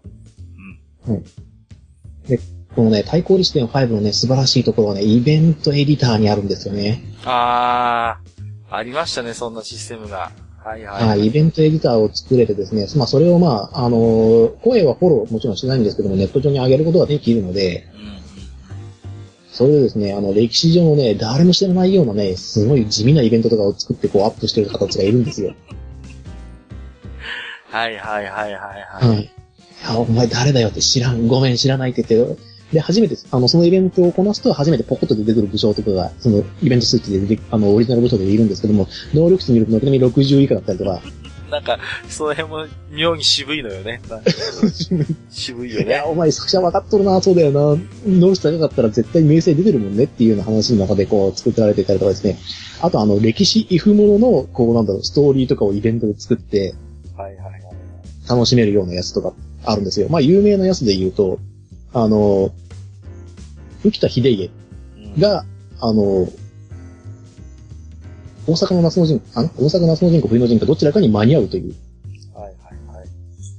はいあのね、イベントがありましてですねね。あの、イベント名がですね、あの、浮田秀家泳いで参ったっていう。はいはい。これ有名な。八丈島よりっていう。ね。っていうあのシナリオがありまして、それはもう、一大ムーブメントになったんですけど、まあそういったシリーズがございましてですね、でも太鼓力士伝ここから先作られないんじゃないかなと。いやーだからね、これは、あのー、逆にそのシナリオエディターを作ってしまったことによって、それこそジダラクサイさんのおっしゃったように、もう、そこで完成してしまったのよね。このゲームの一つコンセプトがさ。コンセプトが完成してしまって、おそらくこう、なんだろう、ネットに海に散らばっているいろんなこうイベントを全部搭載すると、もう本当に太鼓力士伝って完成してしまうんで、そうなんですよ。だからね、もう、そういう意味で言うと、作りようがないのよね、コンセプトとしてね。なんかこうゲームシステムを一一新するとか、なんか何かの要素を加えるにしても、結局ね、もうもう大元できちゃってるのと、その面白い部分っていうのは、もう完成しちゃってるので、これ以上手がつけられないかなっていうのは、わかります。で、僕ね、同じ、えー同じことをね、全く違うゲームで思ってて、あの、ウィザードリー外伝5つの試練っていうパソコンゲームがあるんですよ。あはいはい。うん。で、これもね、あの、シナリオエディタモードがああるのよ。で、ああ、そうですね。はいはい。自分でダンジョン作ってモンスターの設定したりアイテムとかも作って、もう、アップできるのよね。もう、無限に遊べるウィザードリーなんですよ。5つの試練って。だからお、ある意味その、そう PC 版のそういうクラシカルなウィザードリーもある種、5つの試練で完成しちゃったところがあるのよね。俺の理想の風の噂で聞いた話では、ネットの広大な海には、あの、各家作のシナリオが泳いでるっていう、僕も作ったんです。そうなんです。僕も、あの、いや、結構でも遊んでいただいて、僕のシナリオも。でもさ、そういう、僕の、みんなが100人100用の、僕の考えた一番面白いウィズがもうできてしまうわけ、この5つの試練っていうのは。だからはいね、やっぱり、もうできないのかなっていう気がするの。だからその辺のジレンマっていうか、うーん、は、対抗理自然と僕は近いと思うんですね。そうですね。まあ、ある意味ゲームとしては幸せなのかもしれないですよね。まあまあこれで完結したっていう。ね。うんうん。ただやっぱり人気のあるシリーズだっただけに、もう一度今の、あのーそういう、システムでできるようにっていうようなリメイク、そうそうそうそう本当にリメイクになっちゃうと思うんですけども、それでも別に多分売れると思うんですね。うん、やってもらいたいですね。あとはあの別の理由であの、絶望的なのが、テイルズ・オブの決断シリーズっていうのがござい出まして。たよ、提督の決断。これ、はいさあ、これ、マスターもご存知だと思うんですけど、提督の決断っていうどういうゲームか？はいはい。ね、あの、いわゆる太平洋戦争ですよ。太平洋戦争のシミュレーションゲームですけど、これ、ジダラキサイさん、もう出せないかね、やっぱり。これね、もうさすがに出せないんじゃないかなと思うんですね。いや、少なくとも帝国の決断シリーズでは出せないと思うんですよ。うんうんうん、まあ、この名前を関しては出せないと。出せないと思うんですよね。んその出せないという理由は？まあ、あの、噂ですよ。うん。噂なんですけども、あの、ある国がちょっかいかけてたっていう、ああ、そういうことですか。はい、そういうことです。はいはいまあはい。どうしてもやっぱり、近現代史を扱ってるので、非常にセンシティブはセンシティブなんですよね。で、決してそんなことはないと思うんですけど、見る人は見れば、これは太平洋戦争を美化していると。いう、まあ、ものの見方をする人がどうやらいらっしゃるようで、まあ、ああくまでこれも噂のレベルの話ですけど、どうかわかりませんよ。まあ、ただ、実際にそういうクレームが、あの、公営にも言っているのではないかと。あるいは、そういうのを僕は出したっていう表明した人もいるようですけれども、まあそういう様々な今リスクを抱えてしまっているゲームシリーズなんですよね。いやー、でも残念ですよね。本当に、こう、非常によくできたゲームで、僕も、ニコ生で配信してた時期もあるんで、提督の決断は。うんえー、そうなんですか？いや、知ってるでしょ。あなたと議員三脚でやったんですよ、私は。いやいやいやいや、あの、た多分あの、3人5脚ぐらいだと思うんですけど、まあ、もう何人かね、詳しい方にアドバイスを軍師役として参謀を何人かいただいて、無能な君主を盛り立てる、無能な大将を盛り立てるというシステムになってましたけれども。はい、僕ね、あの、提督の決断シリーズで、あの、大和特攻以外のシナリオで大和沈めかけるっていう人間初めて見たんで、それを言うな。で、でこれね、提督の決断シリーズは、あの、まあ、ワン、ワンは少なくともあの、あの、初期タイトルなんでないんですけども、あの、2、3、えー、4に関しては独自のシステムがあって、はいそれを、あの、まあ、ミックスしたっていうか、その、いいところ取りでき、するような完結シリーズみたいなのって多分作れるはずなんですよ。そうですよね。うん。はい。で、それをね、実は求めていたんですけども、それがちょっとできなくなってしまって、あの、提督決断2だと、あの、会議システムっていうのがあってですね、はい。あの、陸軍、海軍、えっ、と、内務省、えっ、と、外務省かな？っていうのが月1で話し合うんですよ。そうそう、講義で、。今月の攻略目標はどうか。あの、で、攻略目標を、その今月、あの、月のうちにクリアできると、まあ、ゲーム的なボーナスがもらえますよっていうので、あの、いろいろとケンケンガクガクするんですけども、何しろですね、あの、海軍と陸軍の仲が悪くてですね、そうそうそあの、何がすごいって、内部出た時に、あの、陸軍の視点から見ると、お前は海軍なんだぞっていうので、マイナス40っていう評価を食らうんですよね。う。もう、海軍になるだけでね。そうそう。お前は海軍だからダメだって言うんですよ。お何がすごいかって、あの、陸軍が挙げた第第1目標、第2目標、第3目標と、全く同じ目標を海軍が挙げて通そうとするんですけども、その意見に対して、陸軍、あの、陸軍としては反対であるって陸軍言うんですよ。まあ、ある意味リアルというか、なんていうかね。そう なぜなら理由はお前は海軍だからっていう理由だけで。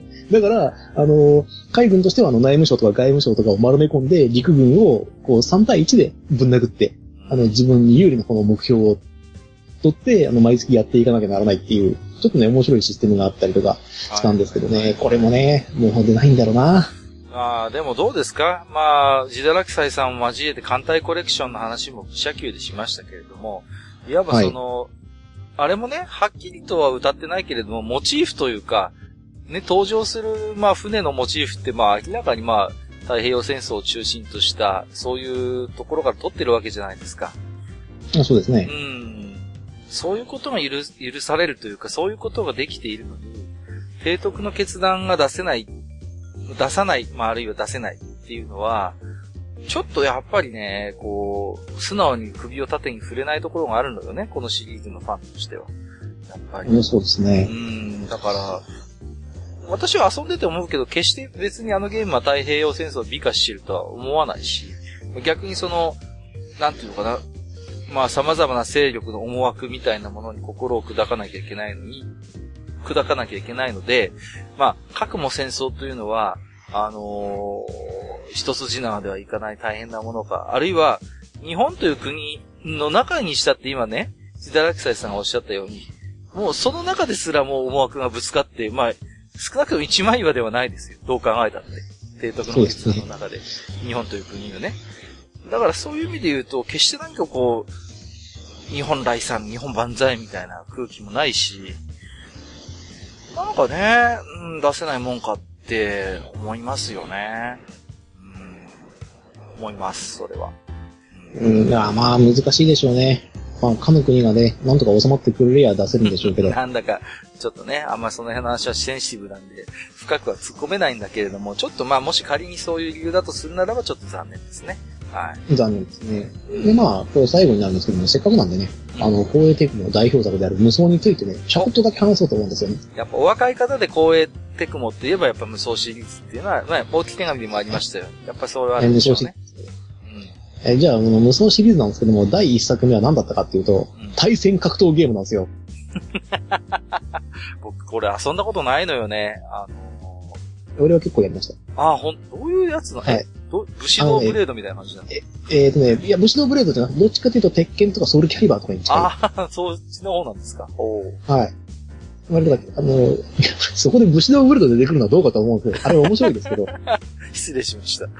あれ、だってあれはだって剣道やってたら、だったら面白いと思うんですけど、あれ剣道やってないと結構辛いですよい。や、僕はやっぱ剣道ずっとやってきたんで、あの、いやー、これはすごいゲームだなと思ったけど、まあ、周りからは全く同意は得られなかったよね。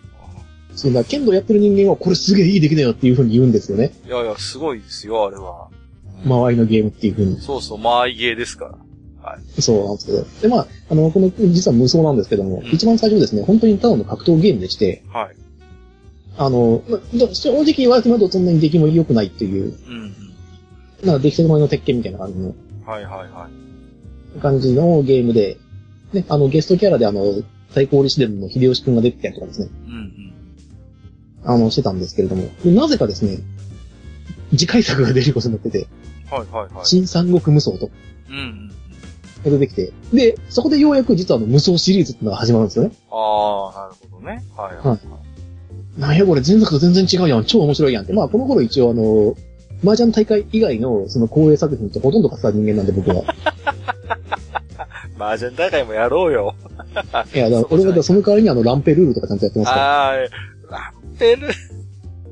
あいやー、そのタイトル、あやっぱなかなか、まあいいや、はいはい、それで？はい。で、やってた。これが始まりだから、始まりがね、本当に確定で、あの、正直これが続編出るとは決して思わなかったゲームだったんですけども、でまさかね、これ一本でいけるぐらいに有名になってしまったタイトルだったんで、もう非常にびっくりですよね。確かにね。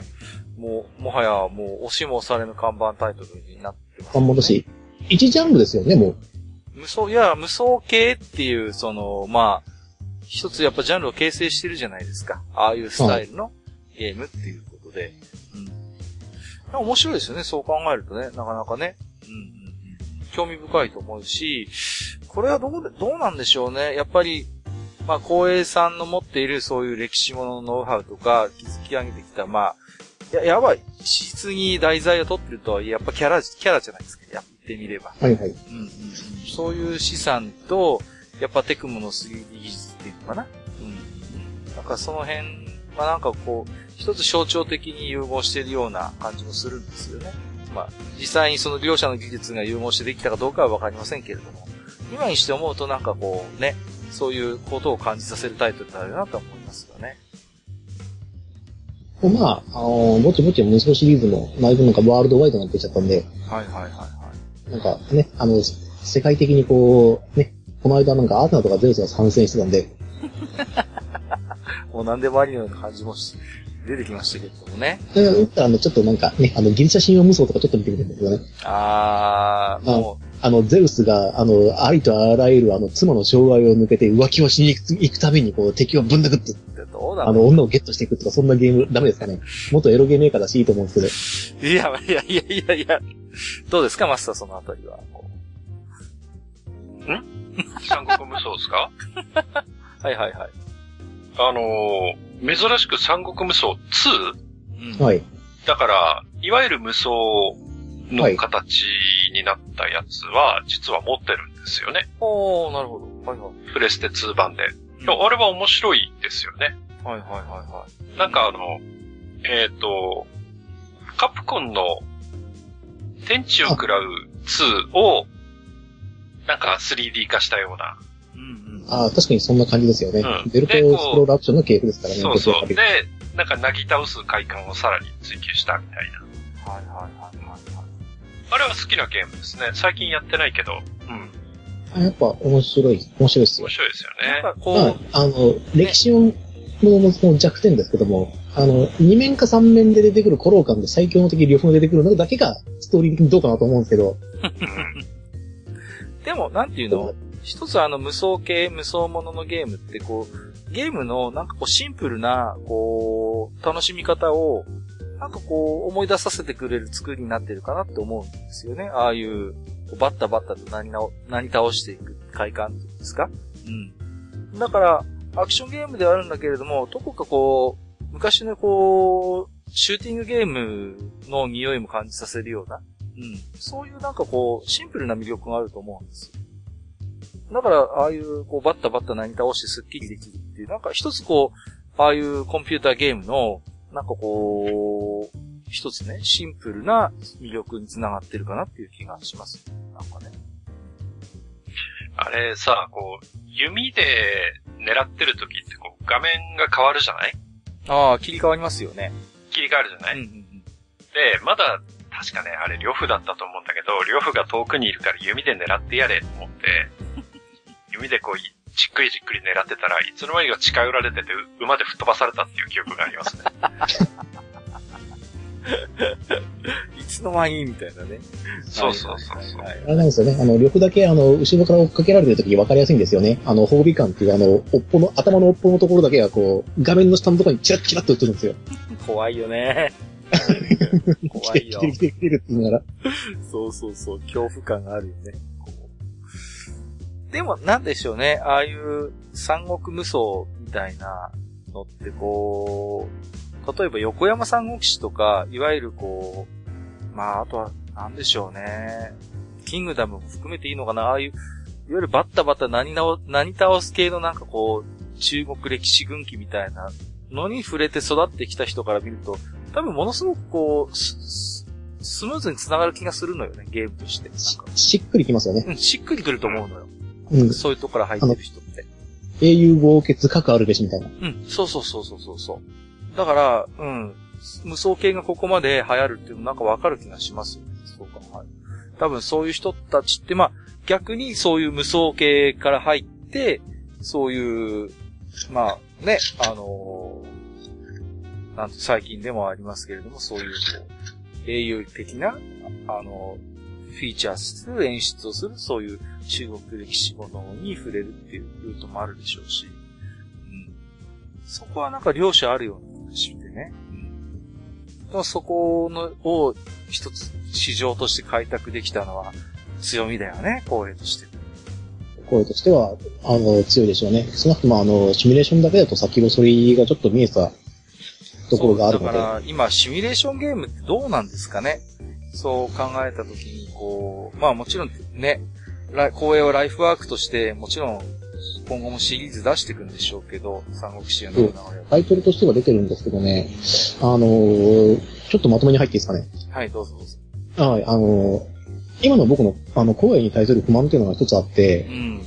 あの、シミュレーションゲームがですね、あの、一人でできるやつしかないんですよ。さあ、そうね。今日の置き手紙でも出てましたけど、昔の確かに、公営のシミュレーションゲームって複数人プレイが当たり前にできてましたけど、最近のってあんまそういう感じじゃないですもんね。あの、リアルタイムだからっていうのもあると思うんですけども、ただあの、海外の方のゲームに、例えばね、目を向けてみると、 Hearts of Iron みたいに多人数プレイでインターネットでマルチができるようなゲームってあるんですよ。例えば Civilization でもいいですけど、あれマルチでできるので、うん。確かに。あの、そういうので、あの、僕としてはあの、三国志やその信長の野望をワンタイトル出してほしいんですよね。うーん。ネットに繋がって、でき、みんなと一緒にやれるシミュレーションゲームみたいなの？だから、システム自体は、今の一人でやる、あの、正当シリーズみたいに複雑でなくてもいいと思う。もっとシンプルでもいいと思うんです。ある程度。はい。うん。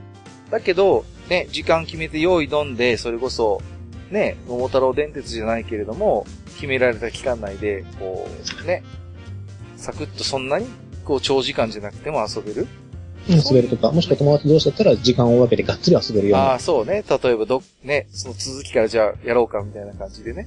うんうん。できるようになってるようなやつが欲しいです。昔ね、あの、信長の野望インターネットってやつがあって、ああ、なんか聞いたことあるぞ。うん、はい。それはね、あの、ちょっと、あの、シシステム的にはシンプルなんですけども、あの、ネットで繋いで信長の野望できたんですよ、マルチで。はいはいはいはい。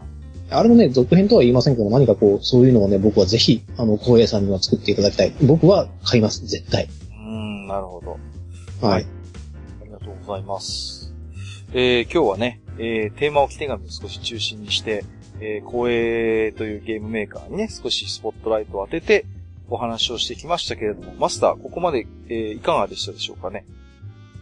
うーんそうですね。まあ、あの、光栄ってね、いろんなゲーム出してて、まあ今回はその中の、まあ一部というか、うんうん。有名タイトルの部分でいろいろね、あの、自堕落さんに語ってもらいましたけど、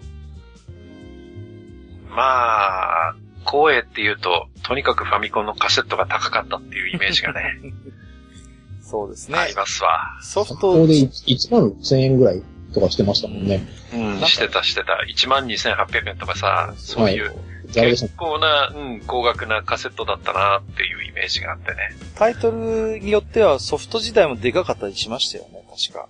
うん。いや、大きかったですよでか。かったですよね。そうそうそう。箱もでかかったですよね。箱もでかかった。うん結局ほらソフトがでかかったからね。うん。であと説明書が分厚かった。あとはね、やっぱりよく覚えてるのが、あのー、桜玉吉の、あのー、幸せの形かな？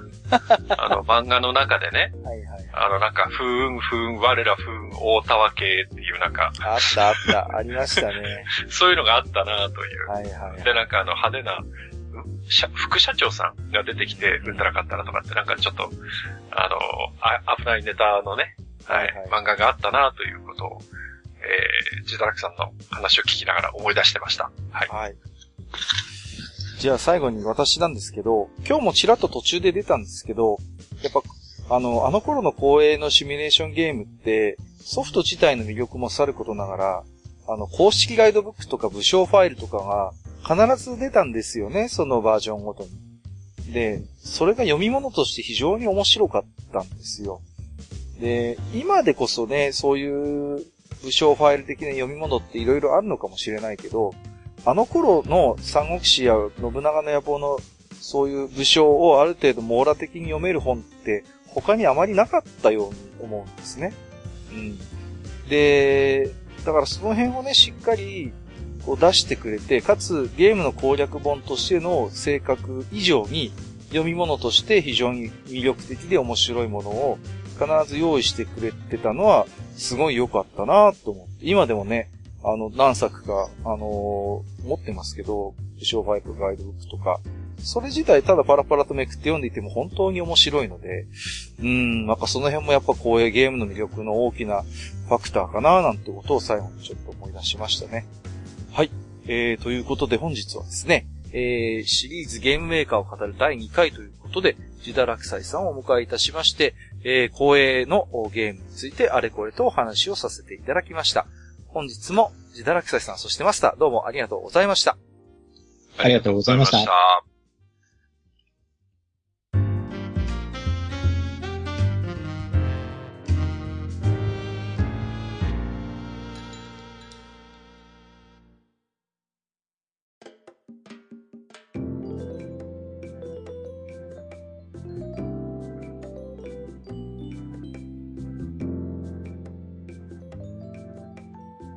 はい、えー、それではね、えー、ここからは、えー、今回も当愚者の宮殿宛てにたくさん置き手紙頂戴しておりますので、えー、こちらの方をご紹介していきたいと思いますよ。それでは、えー、Gmail の方、マスターからお願いできますでしょうか？はい、わかりました。じゃあ読んでいきましょう。えー、お一人目。えー、キキさん、ありがとうございます。ありがとうございます。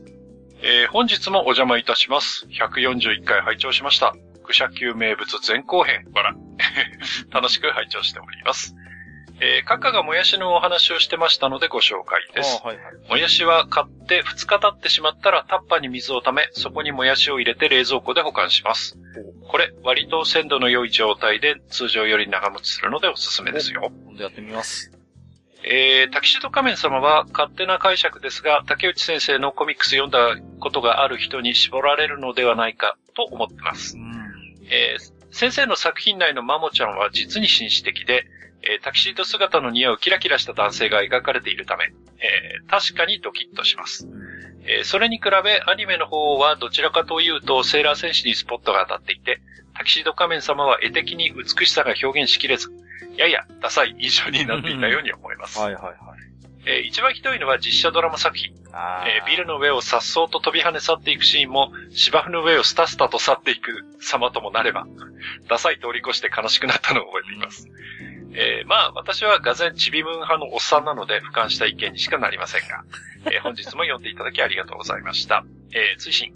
えー先日自分もポッドキャストを始めたものの、何？うん。えー思いのほか自分のネームが読みにくいことに気づき、えー皆さんに申し訳なかったなと反省しつつ、今更どうしようもなくなってしまった危機でした。といただいています。ありがとうございます。ありがとうございます。これ、前にね、ケキさんの置き手紙ご紹介させていただいたときに、まあ、ケキさん、あの、女性なんで、えっ、と、タキシード仮面様はどうなんですかねっていう話をちょっと振った回答だと思うんですけれども、はい。確かに、あのーテレビアニメ版は原作に比べると、あれですよね、タキシード仮面の、こう、注目度ってやっぱちょっと薄まってる印象はありますよね。うん。やっぱり、なんていうの？あの、原作は、まあ、確かにファンタジーバトルものではあるんだけども、やっぱり少女漫画であって恋愛漫画だと僕思うんですよ。セーラームーンって、原作漫画は。だけど、アニメになった時にそれがいわゆる、こう、プリキュア的な、どちらかというと、団結友情バトルものになって、やっぱりちょっと緩やかにシフトチェンジしてるのかなとは思うんですよ。うん。端的なのは、いわゆるその、あのーセーラームーンが、タキシード仮面様ってアニメだと目がハートマークに良くなったりしてたじゃないですか、こう。少しはいはいコミカルなね、演出として。だけどあんまりああいうのってないのよね、その原作漫画。割と本気の憧れ恋愛感情みたいな、ドキみたいな、そういう。だから、やっぱアニメと原作でその辺テイストが違うかなと思いますね。で、僕はどっちも見てましたけど、アニメの方のテイストが好きだったんで、うん。そうですね。なんか、ちょっとそんな、タキシード画面のそういう扱いのやっぱり変わり方っていうのはなんかちょっと、ヒキさんのおっしゃることすごいわかる気がするんですけど、マスターはいかがですか？いや、あの、全体にやっぱり、その、原作の漫画の方が、うんあの、なんていうの、その、えー言い方は正しくないと思うんだけど、あの、短美系？そうそうそうそう。あるある。に近いうん感じがあるんですよ。だから、あの、タキシード仮面もそうだし、他のキャラクターもうん、それこそマコちゃんにしても、うん。レイちゃんにしても、えーみんなね、こう、怖いくらいにちょっと美人系なのね。そうそうそうそう。うん。うん。だから、そういうところで、ちょっとこう、クールビューティーみたいなところが両方あるんだけれども、あるある。アニメだとね、こう、もうレイちゃんって感じっていう感じになってるから、うん、うんそうそうそう。あの、その辺が全然こう、コミカルな味付けになっていて、うん。もう、あの、少しこう、なんていうかな、対象年齢を落として、えー、対象年齢を落としてっていうんじゃないな。ちょっと一般的にして。うん、うん、うん。そうそううん。そうだからこう、女の子の、女の子の憧れ的なその、美男美女ではなく、もうちょっとその、親しみやすい男の子、女の子みたいにキャラクターが変わっている感じがあるので。そうなんですよね。うん。うん。だから、なんていうの？あのーそそう考えると、やっぱりあのーアニメのオープニングのあの、曲があるじゃないですか。はいはいあのーごめんね、素直じゃなそうくてね。そうそうそう、あれあれ。はいはい。夢の中なら言える？夢の中、いやいや、続けなくていい。はいはい。思考回路がショートする。いやいや、で、今すぐ会いたいよ。ちょっと待ってくださいね。こっち。はいあの、いやいやいやいや。で、あの、あの曲ってまあすごい、まあ、セーラームーンを代表するオープニング曲として有名ですけど、あの曲の雰囲気はかろうじて原作の雰囲気を若干留めてるかなという気はするんですよね。うん。だから、なんていうの、あのー本編、アニメ本編のあのテイストを考えたときに、まあ、あのオープニングタイトルの曲って、まあ、あの映像も含めて、僕の個人的な感想とはしっくりきてるようで、実はしっくりきていない気がする。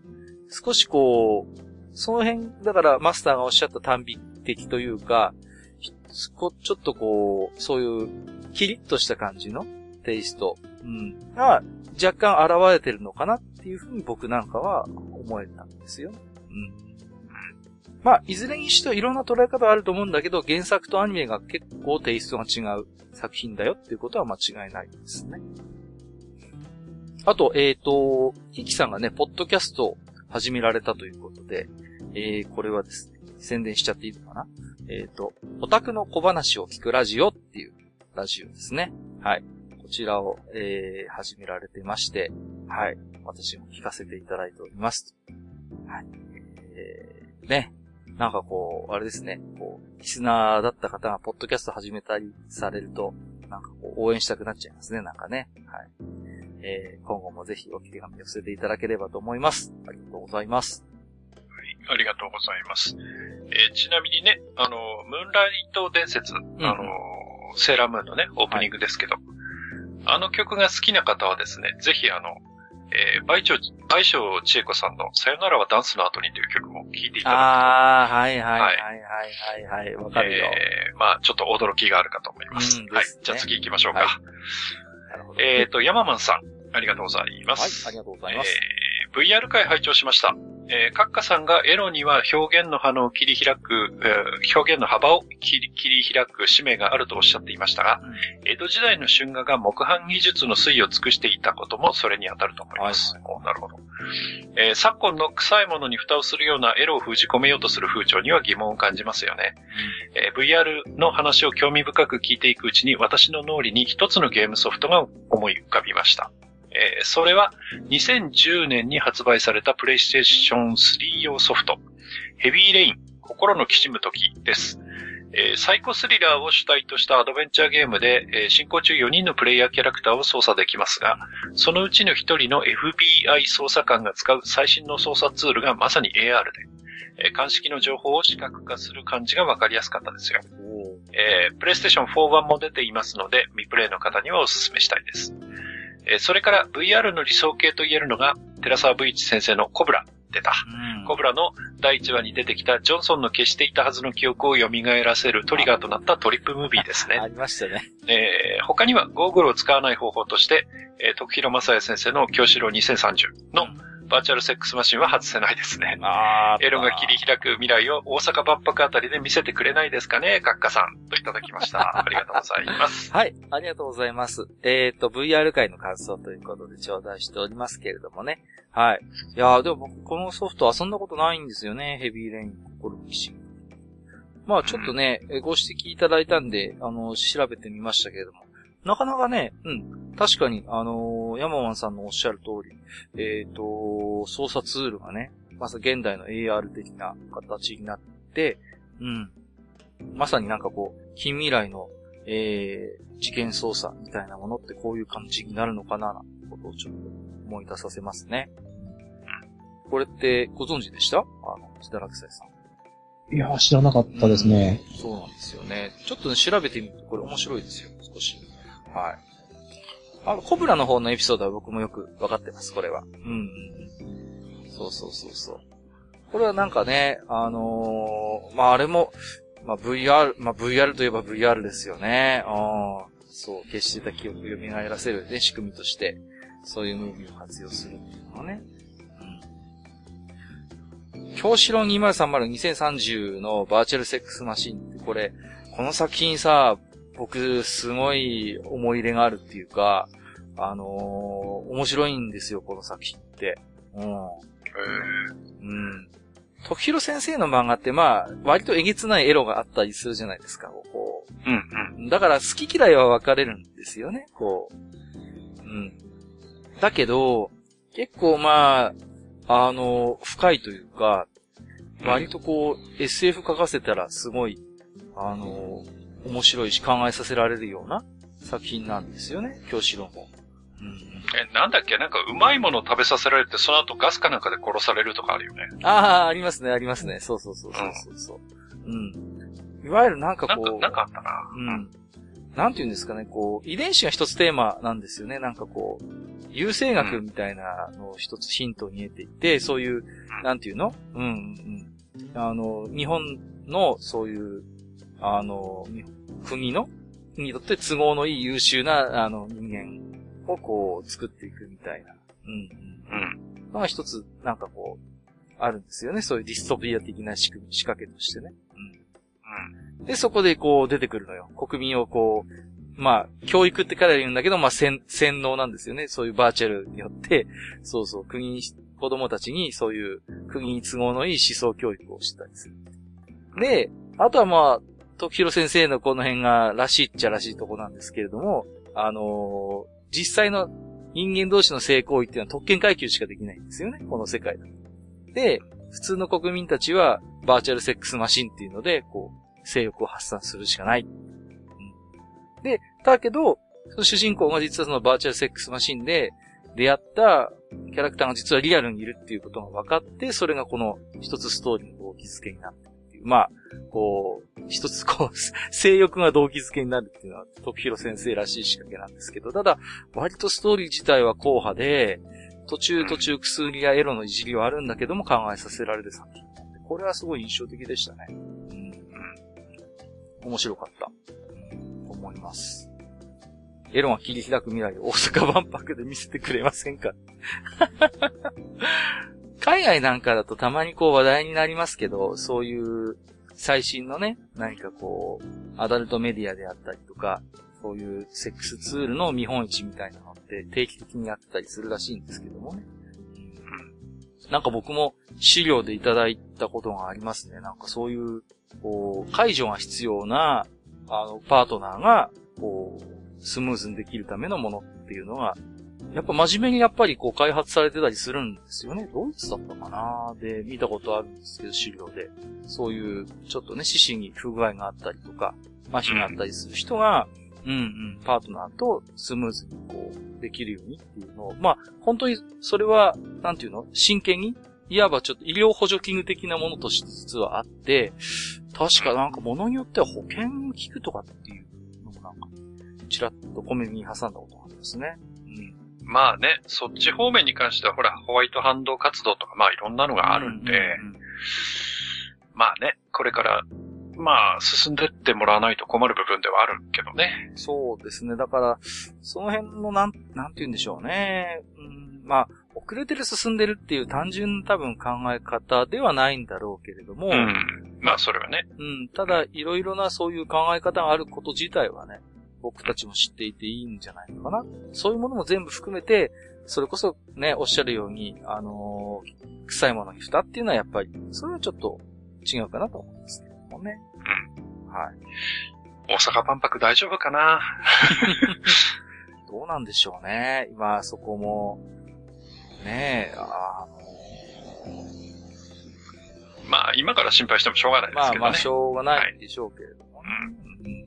ああいう万,、万博っていうスタイルもこう、時代で変わってきてるじゃないですか。まあ、昔はそれこそ国威発揚、国力の個人みたいな、あるいはね、日本という国の技術を世界に売り込んでいく日本一みたいな性格があったわけじゃないですか。まあ、どの国もそういう。だけど、今、もう、そういうのってわざわざ、ね、一堂に会して、ああやってパビリオンを作って、示さなくたって、いくらでもそういうのを伝える手段があるから、まあ、どんどんどんどん性格が変わってって、まあ、愛知九博なんてのもありましたよね、愛知でやってたけど。ありましたね。うん。で、やっぱ一つそういう環境みたいなのが大きなテーマにはなるんだけど、あの、ついこの前まで COP24 ってやってたじゃないですか、その。やってましたね。あれのニュースの扱いがあまりにも日本で少なくてね。もう、一番実はいろんな課題を差し置いて、本当は一番やんなきゃいけない課題を話し合ってると僕思うんですよね、コップって。だけど、なんかあまりにも日本のメディアの扱いが小さくて、ちょっと驚愕しますね、なんかね。はい。まあ、これぐらいにしときましょうか、めんどくさい話を。はい。はい。えー、ありがとうございました。はい。じゃあ、お次行きましょう。はい。えー、ポンコツ仮面さん。はい。ありがとうございます。えー、不良文化の件っていただいてますね。はい。はい。えー、文化ではなくエピソードを思い出したので一筆。はい。えー、うちの中学は学力はあまり高くないけど、不良らしい不良もあまりいなかった。うん。えー、グラウンドに卒業生がバイクで入ったことがあったけど、えー、3年間で数回ぐらいで、素行が悪い生徒もそこまではやろうと思ってない感じ。えー、正直、犬がグラウンドに入った方がみんな盛り上がる。そんな学校。えー、そんな学校でスプレーで落書き騒ぎがありました。はいはいはい。えー、場所は校舎ではなくグラウンドの橋の使っていない蔵みたいな倉庫の裏側。えー、木々に阻まれ、獣道を抜けてようやく入れる、入ったことのある奴はほぼいない場所。えー、後に知りましたが、えー、それを書いたのは当時素行が悪かった友人 K でした。えでも、みんなが見える場所に書くのはやっちゃいけないと思った。え書いたはいいが、案の定1ヶ月経っても誰も気がつかない。え仕方なく K は友人を数人挟み、え落書きがあるようだと先生にそれとなく報告。えその後、先生方はわざわざ自習時間を潰して、良くない事案として生徒を案内してようやく皆の目に留まる。えなんでこんなところにという声もちらほら上がりましたが、えみんなが思ったこと。えそれは大きく書かれた三乗、あの、マイル上がるですね。三乗の字が間違っていたことでした。恥ずかしいな、これは。えー、敬与。え3の下側は左から右に払うんじゃない。逆だ。左利きだけどその方が書きやすかったんだろうけど。えーその後、在学中は落書きは起きませんでした。といただいてます。ありがとうございます。ありがとうございます。いやー、ちょっとこれは、ちょっと笑っちゃいけないのかもしれないけど、ちょっと恥ずかしいエピソードですね。〇〇三条っていうのはよくありましたけどね、こう、あるね。橋の下とかさ、ガードのところとかさ、あとあのーよく見かけるのはさ、観光地とかの柱に掘るやついるでしょ？こういうの。掘ったり書いたりうね。ん。寺の柱とかにさ。何なんだろうね、あれね。こう、な、ああいうところに何々三条って書くことでなんか、ある種の自己顕示欲みたいなものが満たされるんでしょうかね。うんその辺の感覚はよくわからなかったな、当時から。うん。どうですか？不良文化といえば、えー、ジタラクサイさん。私は不良ではないですけど、ね。ええ大丈夫です。そこは、はい、存じておりますけど。あまあ、うちの、特にその、なんだろう、上は荒れてた印象があるんですけど、うん。ペイント系のやつってないですね。ああ、そうですか。校内で。はい。まあもちろん見晴らしがいいっていうのもあるんですけど、あの、ど田舎シティなんで、えあの、まあ、若干あった事件としては、えっ、と、消火器の中身を、なんか数箇所ぶちまけられてる事件とえか、ああ。それはそれでハードですね。当時は分かんなかったんですけど、うん。あの、えっ、と、使用済みのコンドームが何箇所かが見つかったとか、とか、えっ、と、まあ、窓ガッツが割れてたは確か一回あったかな。ああ、なるほどね。はい。で、あの、なんでそれやったかわかんないんですけど、あの、1階の机をグラウンドに出してなんか文字作ってたみたいな。ああ、それ系はね、なんかね、ありますよね。なんかあるある。はい。のはあった感じですかね。はい。あの、僕のよく覚覚えてるのはね、中3の頃だったかな。まあ学校の中に屋内消火栓ってあるじゃないですか。こう、四角いランプが真ん真ん中にバンとついてる。はいはいはい。あれってガチャッと開けると中にこう折りたたまってフォースが入ってるんですよね。はい。うん出てますね。はい。うん入ってますけど。そうそうそうそう。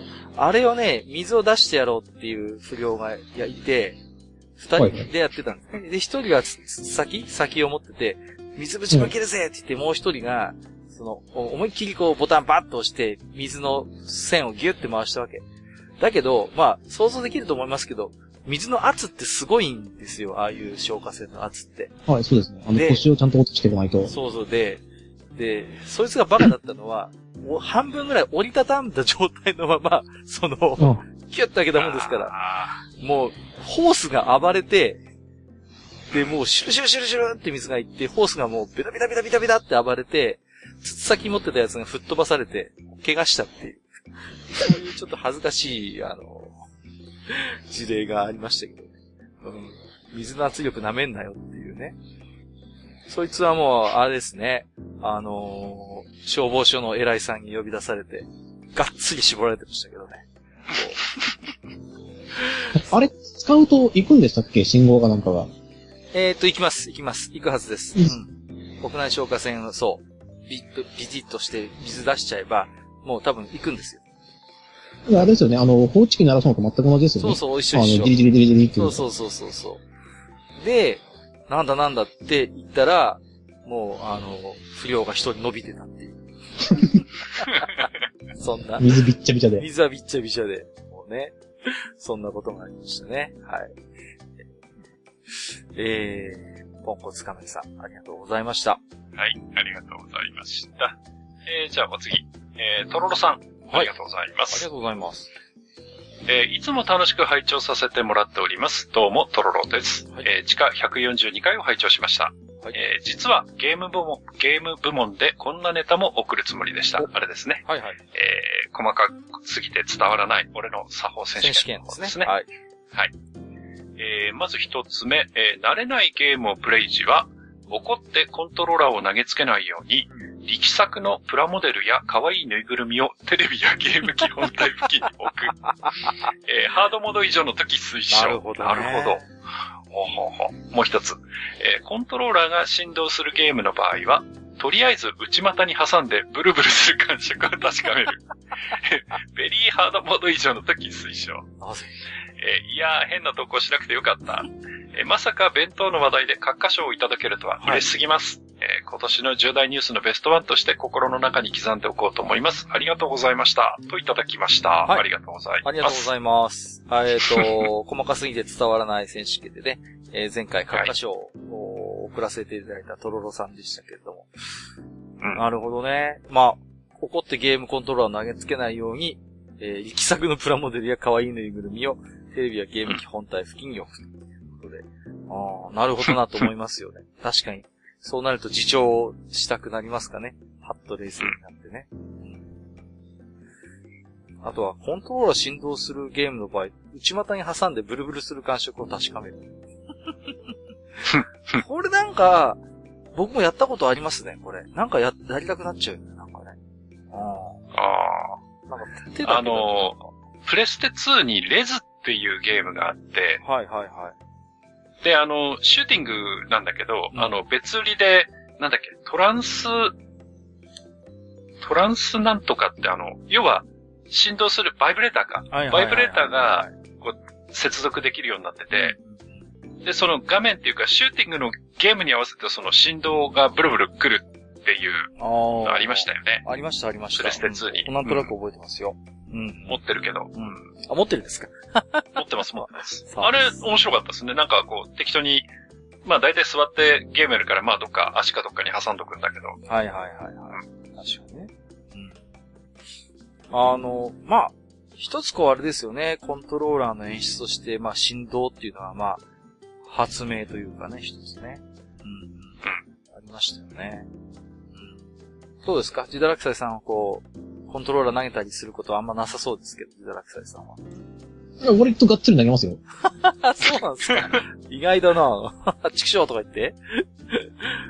そうか。あの、なんか、気分がどうしようもないときは壊れて嫌ぐらいの覚悟でぶん投げますけど、うわハードだな俺の気持ちが収まらんって言って、あ、そうですか。俺の怒りが有頂天って感じですか？胃頂天なんですよ。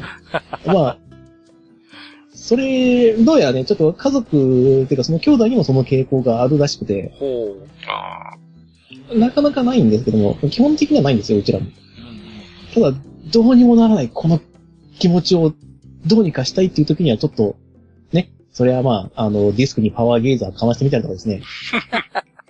しますし、あの、俺、うちの弟もその名言が残ってるんですけど、はいあの、昔、アンリミテッドサーガっていうゲームがあったんですよね。はいはいはい、知ってますよ。それで、あ、はいはいはい。あで、あれで、あれちょっとあの、いわゆる分かりにくいタイプのゲームじゃないですか。そうですね。まあ一応我々ゲーマーの兄弟として育ってるんで、いろいろこ試行錯誤した結果全く分からなかったんですよ。はいはいはい。で、俺楽しくねえなっていうその気持ちが臨界した時に、あの、俺の、隣の部屋が弟の部屋なんですけども、弟が絶叫して、俺の気持ちが unlimited って言ってディスクぶん投げたっていうのがあるんですよ。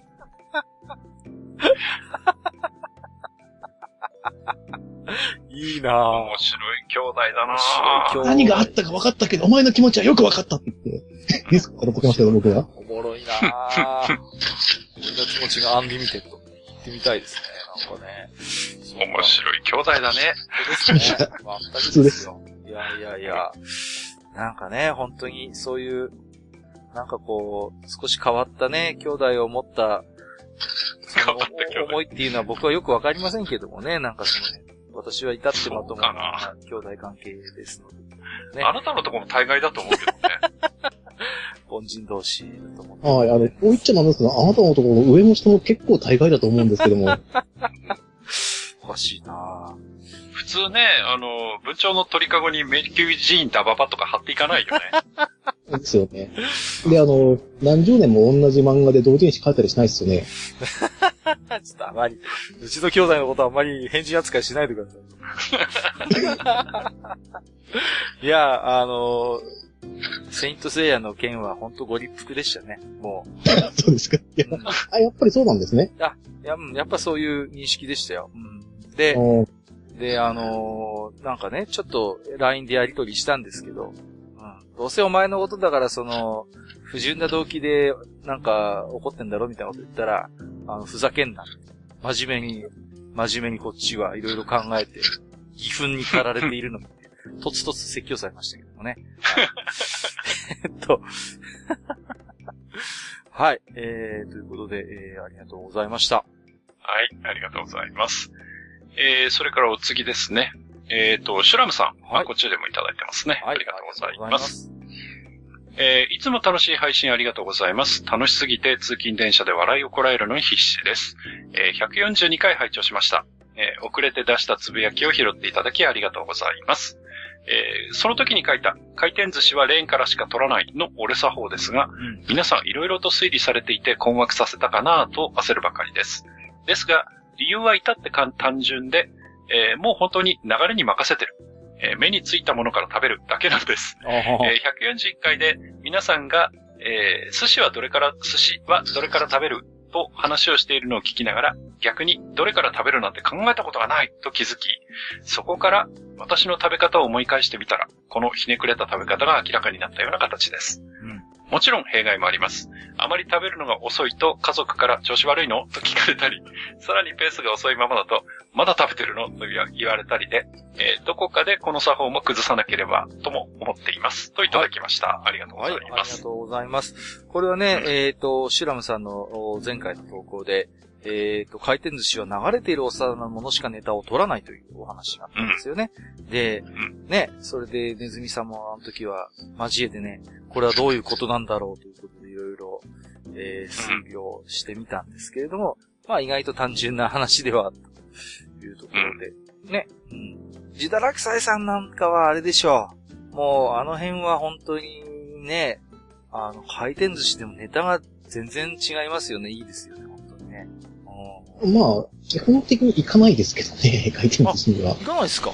もう、回らないお寿司専門で。回らないお寿司ですね。ここに本物のブルジョワジーがいいですかだってうちやす、うちらのところは安いですから。ああ、そうか。もう、そんなに、な、なんていうの？メンタガマ飛び出るほどの高級品っていうイメージでもないのか。だって、おごったことあるでしょあなたに私。そうでした。いや、でもあの寿司はうまかったな、本当に。いやとってもリーズナブルで美味しいので、まあ、もちろん回転寿司系のやつでも、やっぱ、ネタはいいよね。結構レベルは高いですよ。うん、あの、も、連れてったところで、あの、特に、あ、これ美味しいねっていう風な、のはあるんですけどね、やっぱり回転寿司なんで。でも確かに、あの時も思いましたけど、やっぱ、な、近海物の本当ネタの質がすごい良くて、その割に値段はね、そこまで、あの、と、メンターは飛び出る値段では確かなかったかなとは思いましたけども。いやいやいや、でも、幸せな環境ですよね。まあ、うちもね、沿岸抱えてますけど、私は内陸の方にいるもんですからね。うん。なかなかその辺はね、あれです。そうか。うん。あの、回転寿司で一つなんか、面白いなと思ってたのは、相棒っていうテレビドラマあるじゃないですか。で、はいはい、もう死んじゃいましたけど、あの、岸辺一徳が演じる官房長っていうね、こう、敵か味方がわかんないようなヌエみたいな上司がいたんですけど、知ってますよね、これ。いつも癖で回転寿司によく右京さんと行くんだけど、あの、食べたお皿をね、元に戻すっていう癖があるんですよね。こう。何回かやってたと思います、ドラマの中で。で、いつもあの、水谷豊が、官房長、そのお皿は戻すものじゃないんですって毎回たしなめる。で、でも岸辺一徳がひょうひょうとした表情で、ああ、そうなのみたいな感じで、こう。あの辺がなんか僕は好きでしたね。こう、やっぱ官房長っていう立場なのか、回転寿司にしというシステムに慣れていない感がすごい出てて面白かったな、と思ってしますけどね。まあ、なんでしょう。でも、チェーンなんか行くと今、皿で数えるっていうところも、まあ、未だにあることはありますけど、なんかいろいろシステムが、こう、あれですよね。こう、自動化されてたりとか、ね、場所によってはお皿をなんかシュどんどんどんどんシュートさせてって自動で計測してくれたりとか。あとは何ですか？それこそ今日の AR じゃないけど、なんかカメラみたいなので店員さんがピーって撮って、はい、いくらですってすぐわかるとかさ。そうそうそう。だその辺の作法が全然違うから、こっちも結構困惑するんですよ、早くに。ああ、はいはいはい、はい。背景どうすればいいんだろうと思って。いやー、確かにね。お店によって全然システム違いますからね、今ね。だって、かっぱ寿司なんか今回転寿司ですらないもんね。もう。はい。回転しないからね。電車が届けてくれるから。いやいや、どこまでも回転寿司していいんだよなという感じはありますけれども。はい。えー、白野さんありがとうございました。はい、ありがとうございました。僕もね、一回あの、自堕落さんと寿司屋に行ったことがありますけど、僕の地元でね。はい。なるほど。はいはい自堕落さん結構ね、白身多かったよね。ああ、やっぱ、あの時期の北海道だったら白身食いたいかなと思って、白身がっつりってがっつり食わせてもらいました。へーだいぶ食べてたよね。はい。あ のいい勉強させていただきました。あと、あの、はいこぼれイクラは、あの、もうちょっとシャリが欲しかったですけどね。あれはね、あまあ、あれはシャレですかあら。れがもう、あれはなんだろう、あの、酒がちょっとシャリが欲しかったですね。あじゃあ、えー、次行きましょうかね。お願いします。はい。はい。えー、シュラムさん、ありがとうございました。えー、で、えー次ですね。えー、ヘビリョウさん、ありがとうございます。えー嫁勘だっつってるのに、二人がかりでディスりまくり、うー、えー、あんまりだだがそれがいい、ヘビレオです。っていただいてますね。よしですか？なえーお二人のは正しく古参提督の反応って感じで、実際ちょっと嬉しかったです。はいえーかつて、あけぼの、道潮と並ぶ三大悪口、あ、口悪口区間だったのに、なんやかんやでイカズチ、遊具もと並ぶ三大ママ口区間になってしまい、えーその上、今夏は唐突にドスケベ水着グラマであ与えられ、日記急上昇。あそうなんだ。えーママも水着も、それはそれでとても良いものなのですが、うんえかつてその口の悪さから打活のごとく嫌う提督が多かった頃、嫁にした身としては、違うんだ霞の良さはそんな普通の萌え要素じゃねえんだという気持ちもあったり。えーカンムスのキャラクターは公式から与えられるのは確かにセリフが全てですが、提督側で実感の歴史に絡めて読み解く感じですかね。えー例えば、霞の性格ですが、えー霞含む第18駆逐隊の壊滅が関与していると言われています。えーキスカ奇襲に向かっていた18区第18駆逐隊は、ノームのためキスカ沖に停泊。えー当時18区を率いていた宮坂司令が、ミッドウェイ以来、働き詰めだった乗員を休ませてやろうとの思いで、えー病地変更時刻を遅めに設定したことがあだに。えー潜水艦グローラーの奇襲により、えーあられは合鎮。えー霞、白縫いも大破しつつも、えー帰還するが待っていたのはその油断に対する批判陰口の嵐。ついには宮坂司令が切腹、あ、切腹自殺を図る事態になってしまいました。自決ですかね。切腹自決ですかね。はい。ああ、ごめんなさい。ええ切腹自決ですね。はい。えー、切腹自決を図る事態になってしまいました。ええー乗員へのいたわり、優しさが逆に乗員、司令ともに不幸にしてしまったこの件が影響し、カンコレの霞は常に優しさや甘さを排し、えー自分や提督に厳しくあろうと気を張り続ける性格となったと思われております。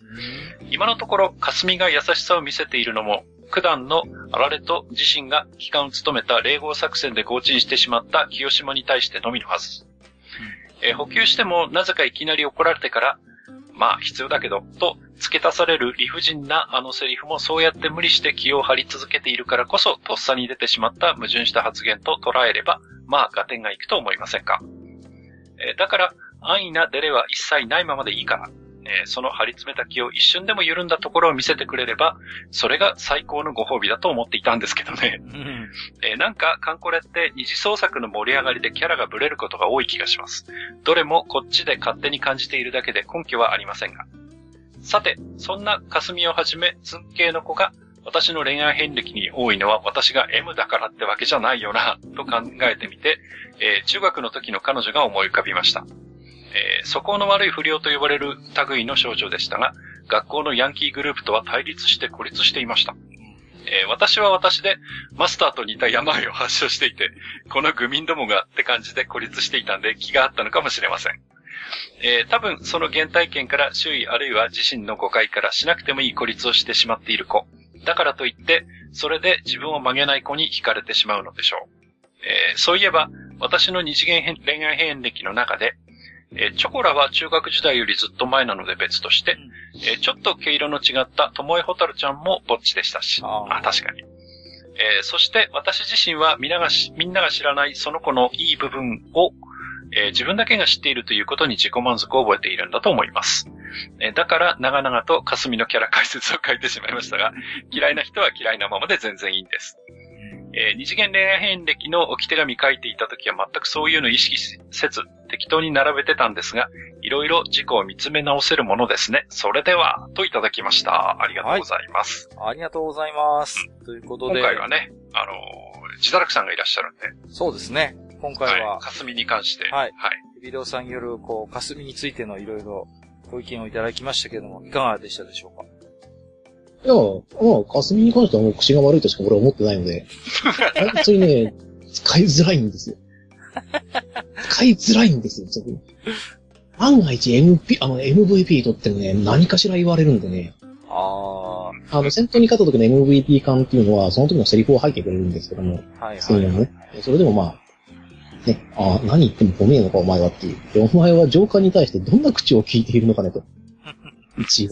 そこにお前は、だから、お前はどうやっても使いたくねえなっていうのが正直なところがありました、最初の頃は。はだから、あの、ただ、あの、缶の性能がね、ちょっと特殊なもんで、どうしても使わざるを得ないということはですね、あの、しえーイベント時のそのルート決定の時に、えっ、と、必要な缶ということで育てざるを得なくなってしまってですね、まあ今運用しているわけなんですが。ただですね、えっ、と、このヘビレオさんの言うように、あの、これは、あの、提督側の勝手な妄想なんですよね、結局。ヘビレオさんのやってることも。ただ、そういうことを、えっ、と、想像できるというか、できるだけのバックボーンのこの缶には備わっているので、そこがやっぱりあの缶の寿司の魅力なのかなっていうのは思うんですよね。まあ、やっぱりその、史実にね、あのーやっぱ名を留める船であるからにして、こういう、まあ、あの、ヘビロさんがおっしゃってるような、まあ、あの、エピソード、あるいはその、キャラクター付けの予想というのも、まあ、それなりに根拠があるもののようにも思えるし、まあ、かといって、ゲーム、公式がね、何かを多く語るわけでもないから、でもそういうものを、まあ、肯定もしないし、否定もしない立場だから、まあ、そういう、こう、なんていうのかな、こういう、なんでこの子がこういう性格になったのかなっていうことをいろいろ想像して楽しむというのも、まあ一つこの、カンコレというゲームの魅力のうちなのかなと僕は思いましたけどね。はい、そうですね。まあ、あの、言ってますけど、二次創作の中でいろいろとこうね、変な属性つけられてるっていうのもあることはあるので、はいはいはいはいはい。はそうですよね。うんまあ、いじられキャラではあるよね。二次創作だと。いじられキャラ、うん、そうですね。あの、話題にすら上がらないっていうレベルではなく、結構ね、うん。あの、ファンというか、その、いらっしゃるので、なんていうのかな、あけ、そのあけぼのと、か、うん、かすみとかは結構いじられてる気が。うんかすみっていうキャラクターはほら、なんていうの、自分の方からは低徳に歩み寄ってくるようなキャラクターではないじゃないですか。うん。で、やっぱりでも、こう、そういう、なんていうのかな、こう、心を決して許さないキャラクターっていうのは割と二次創作でおもちゃにされやすいんですよね、それは。別にエロに限った話ではなくて、やっぱりそこをこう、なんていうかな、その、こうに惹かれている人としては保管する物語を二次創作に求めがちっていうのはあるかなとは思いますけどね。そういうところがまあ、霞の二次創作人気を支えている一因にはなっているのかなと思いましたけどもね。はい。えー、ヘビルさん、ありがとうございました。えー、ゾンビランドさんがちゃんと見てますよ。ヘビルさんにね、教えていただきました。えーと、はい、ここから先はですね、えー、ツイッターリプライ、ハッシュタグ、愚者の宮殿をつけていただいたおき手紙からいくつか紹介をしていきたいと思います。えー、まず、カオルさん。えーと、写真付きでいただいてますよ。これは、各家に試飲していただかないと、ということで、カニ風味不思議味コーラ。えー、その名も、カニコーラって、カニコーラ？なんでもコーラにすりゃいいってもんじゃないんですよ、もう。わかりました。いやいや、わかって、わかんなくていいです、そこは。いや、わかりました。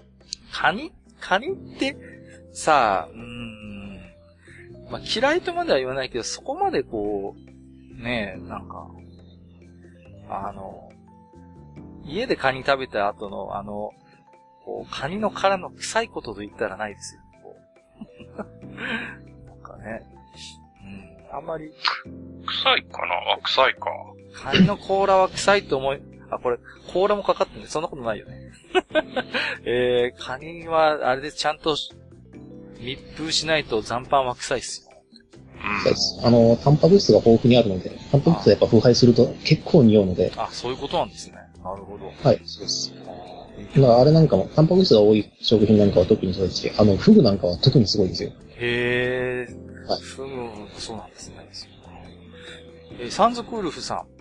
えータコボールの下り。あ、これあの、引っ張りだこ飯の話ですね。食事にドラマ性を求める閣下が面白かったです。食事をする側にとっては、無心でさっさと食べられるよりも喜ばれるかもしれませんね。ということで。ほらほら。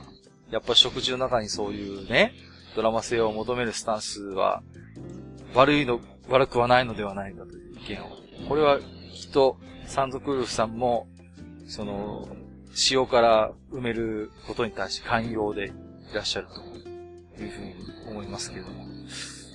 違いますかね？あ、次行きましょう。はい、次行きましょう。あ、あれ？えーと、これヘビレオさんですかね？えーいただいております。ヘビチシと漢字で書いております。なんと、熱々のご飯の中から程よく温まった塩辛が、えー、おじいちゃん、さっき自分で埋めたでしょ？わかるよ？カッカ。これさ、これ僕ちょっと軽くディスられてません？これちょっと。もう、いや、軽くでもないと思いますよ。ちょっと待ってくださいよ。え？いやいやいやいや、あのーあえて忘れるように努めるのであって、別に僕ナチュラルに忘れてるわけじゃないですからね。あの、言っときますけど。みたらし団子虫さん。えー、コロッケそばのこだわりは、閣下ならご存知の柳家京太郎師匠の時そばの枕ですよね。コロッケそばに向くコロッケとは、あと、押井守が自分の作品内で必要に立ち食いそばの美学を語り、立ち食い師なる架空のこだわりの職人を登場させるのは、めんどくさいおじさんの極地かと、ということでいただきました。ありがとうございます。そうそうそうそう。あの、コロッケそばの話はね、あのーこれ多分動画にもなってたと思うんですけどね。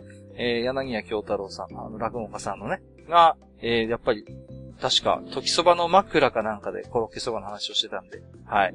それでも同じようなことをおっしゃってたかなと思いますよ。うん。やっぱね、同行の師がいるんですよ。コロッケそばは。やっぱり、あの、立ち食いそば屋にしかないようなそばですからね。だって、ジダラクサイさんのお店は本格的だから、コロッケそばなんて置いてないでしょ、もちろん。いや、あの、まあ、そうですね。まあ、あの、持たないんで、コロッケが。そうですよね。やっぱりね。あと、押し守の作品はまあ、とかく立ち食いそば、あるいは立ち食い師っていうのは出てきますよね。これはうるせえ奴らでも出てきたし、パトレイバーにも何回か出てきたと思いますけど。なんか好きよね、あの人、こういうシチュエーションね。立ち食い。で、立ち食い師って確かこう、あれですよね。何かとこう難癖をつけてというか、なんかテクニックでクイーンしていくような、多分奴らの話だったと思うんですけど。うんなんか思い出しますね。月島さん、141回拝聴話が盛り上がってどんどん脇道に逸れていくのがとにかく面白い。記憶を消す調理法には笑いました。その後の閉じたり開いたりトークもひどかったな。ご飯オンカレーは難易度高そうですね。ぜひのお店に目指してチャレンジしたいと思います。ということで、いただきました。ありがとうございます。はい。えー、ね。ご飯オンカレーで、お茶碗を汚さずに食べる。なかなかこれはチャレンジ大変ですよね。あー、スプーンだったらまずできなさそうよね。こう、ヘリにこう、要は、ね、当てちゃうから。お箸で食べるんでしょ？こういう時の。え、ススプーン食べるんですか？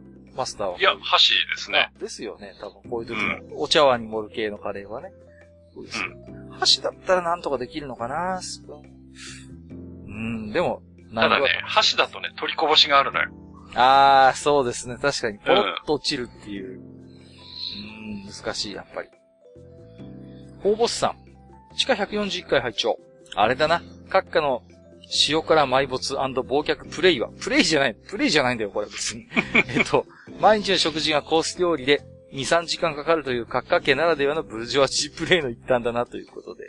そんなことないですか？なるほどじゃないんですよ。いやいやいや。おかし、前、だ、だいたいコース料理で塩辛出ますかって話ですよ、そもそも。和食のコースだったら出るんじゃないですか？出ないって。あれでしょ？あの、奥さん、テーブルのさ、奥さんとの間が3メートルよ、もう4メートルも離れてるんでしょ？お坊ちゃまくんじゃないんだから、そんなことないですよ、本当に。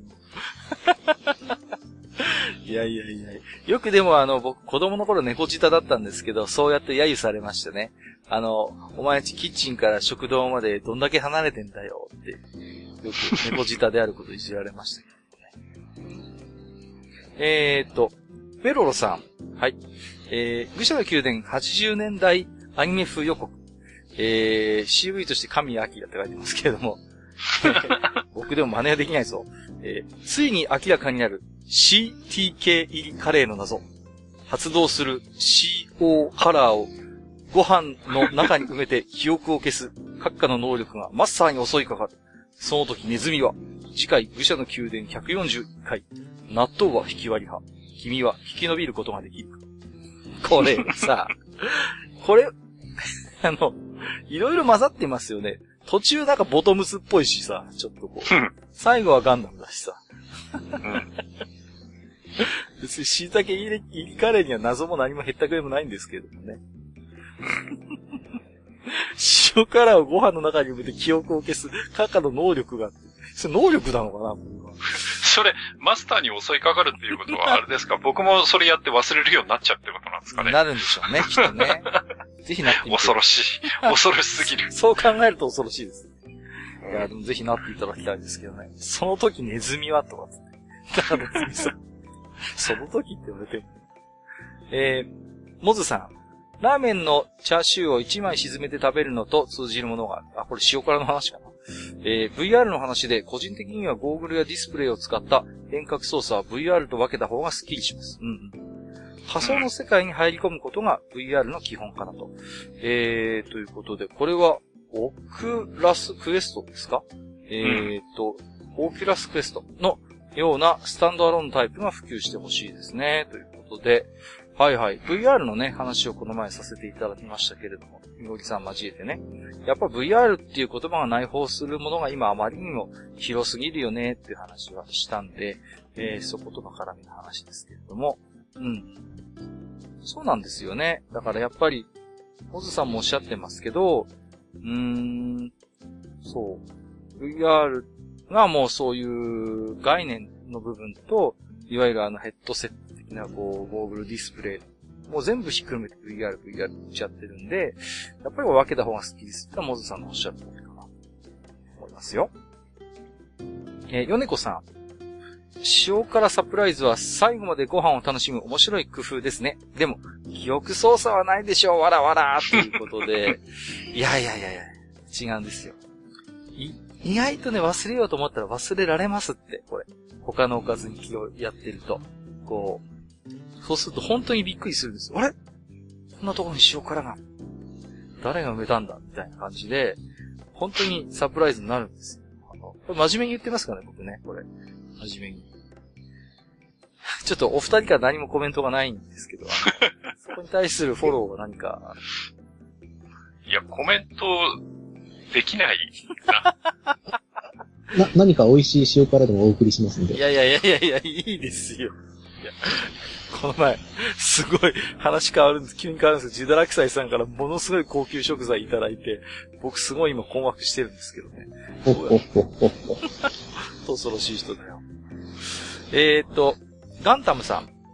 塩辛埋め込みは、実は僕もやります。ほら、いた他にバターやご飯ですよも埋めます。バターは僕もやったことありますね。ご飯ですよも埋める。うん。意外といいんですよ、こ埋めたことを忘れるとはガッタムさん書いてないよね。う。いや、ほんと、あれ？か、書いてない、うん書いてないっすね埋めま。す。うん、埋めます。前、あの埋め込みは僕もやります。うん。ではバターやご飯ですよ。もう埋めますとはその後の記憶操作はないですね。うん。なれ ガンダムさん、ちょっと、あの、多分脱字ですかね、これね。多分記憶がいや、あの、ガンタムさんは、その、程よく温まった、その、ご飯でとか、バターとか、溶けたバターとか、塩辛が温まってる感じが好きなだけであって、別にそこにサプライズは求めてないと思うんですよね。そうか。バターはやっぱりね、程よく溶けてくれてた方がいいよね。美味しいですからね。いや、きっと忘れてるに違いない。そんなことないかな。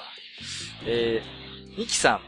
塩辛を埋めるのは小学生の頃はやってたけど、数分前、自分で埋めたものを忘れるってぶっちゃけありえないという至極真っ当な結果に気がついて自然とやらなくなりましたね。気持ちはわかりますが、てんてんてんてんということで。なんかフォローされてるか、されてないか、ちょっと微妙な。フォローはされてないと思いますけど。え、ちょっと待ってよ。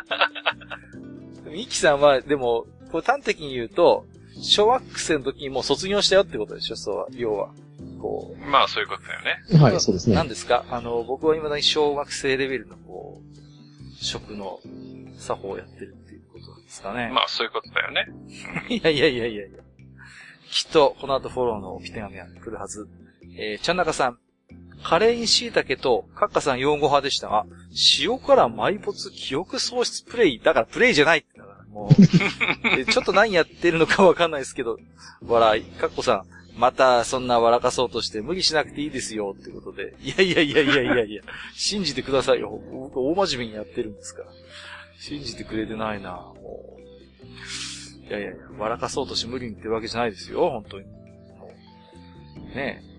ここもぜひ塩辛埋没記憶喪失もぜひ用語派になっていただきたいなと思いますけども。えー、ふもさん。えっ、ー、と、これあの、はるさんの奥様ですよ、これ。いや、あの、これ私のあ、そうなんですかそうなんです。作曲していただいている。お二人で番組やってますので。はい、初めていただきましたね。ありがとうございます。聞いていただきまして。えー、塩辛忘却の件。えー、私も小さい時に宝探し的なことを言って近いものをやっていました。自分でご飯の中におかずを埋めて自分で探して楽しんでいましたよ、ということで。これさ、小さい時にやってたってこう、これもフォローのようでフォローじゃないっていうことですかね。まあ、そうですね。まあ、そうなりますね。おかしいなぁ。その、ふもさんが小さい時に卒業した宝探しを、未だにやってる僕は、なんていうのかな。夢追い人として、きっと素敵に映る人もいるでしょうね。あ、そうですね。全人類の中で一人ぐらいいるんじゃないですかね。まあ、ちょっと待ってよ。もうちょっといるでしょう。もうなんかおかしいないや、きっとふもさんも今もやってますよ、たまに。きっとね。そう信じてます。いや、あの、マスターも言ってましたけど、はい、あの、お弁当とかだったらわかるんですよ。うん、はいはいはい。あの、自分で作って、そのご飯の中になんかいろんなものを仕込んでおいて、はいはいはい。あそれはもう、あの、どこ、何やったかなっていうのをある程度忘れて楽しむっていうことはできると思うんですけど、何もまあほら、カッターはね、あの、食事の時間に2、3時間かかるあの、ディナーを楽しんでる方なので、それはできるかもしれませんけれども。違うってだからもう、普通にその時にご飯をまずよそってもらって、お茶碗の中に塩を入れて、5分後ぐらいに掘り出して、あ、こんなところに まあなんか、笑われるな。えっ、ー、と、骨っこライダーさん。塩辛、あ、すごい、めっちゃ反響もらってる。塩辛をご飯に埋めて、一旦その記憶を消し、食べ進めて発掘した時のサプライズを楽しむ。この高難度なテクニックをご披露いただいたカッカさん。やはりただものじゃありませんね。この技を習得するには最低でもレベル100以上は必要と思われます。いやいやいや、そんな高レベルなことじゃないですよ。皆さん今、明日から皆さんね、実践していただきたい、この食べ方を。すごい、あの、大変、皆様のね、日頃の味気ない食事が急にこう色づき出して、大変華やかなもの。ゴラゴラゴラゴラゴラゴラ。なんで皆様の食事が味気ない設定になってんねんあれ？あ、そうですか？おかしいなそうか。いやー、ぜひ、食卓にね、一振りのスパイスのごとくサプライズを仕込んでおくのも、あの、まあ、言うだけなんかおかしくなってくるんでやめましょう。えっ、ー、と、運動するキノコさん。愚者の宮殿141回。閣下の輪切りのレモンの話でなぜか涙が出るほど笑ってしまった。撫でるってなんかわかるけど。実家の両親は輪切りレモンが出てきた時は、両端に箸を突き刺してひねって絞ってた。あー、なるほど。お行儀はあまり良くないかもしれないけど、えー、手も汚れないし効率いいなって思ってました。ということで、これは、唐揚げレモン問題の話ですね。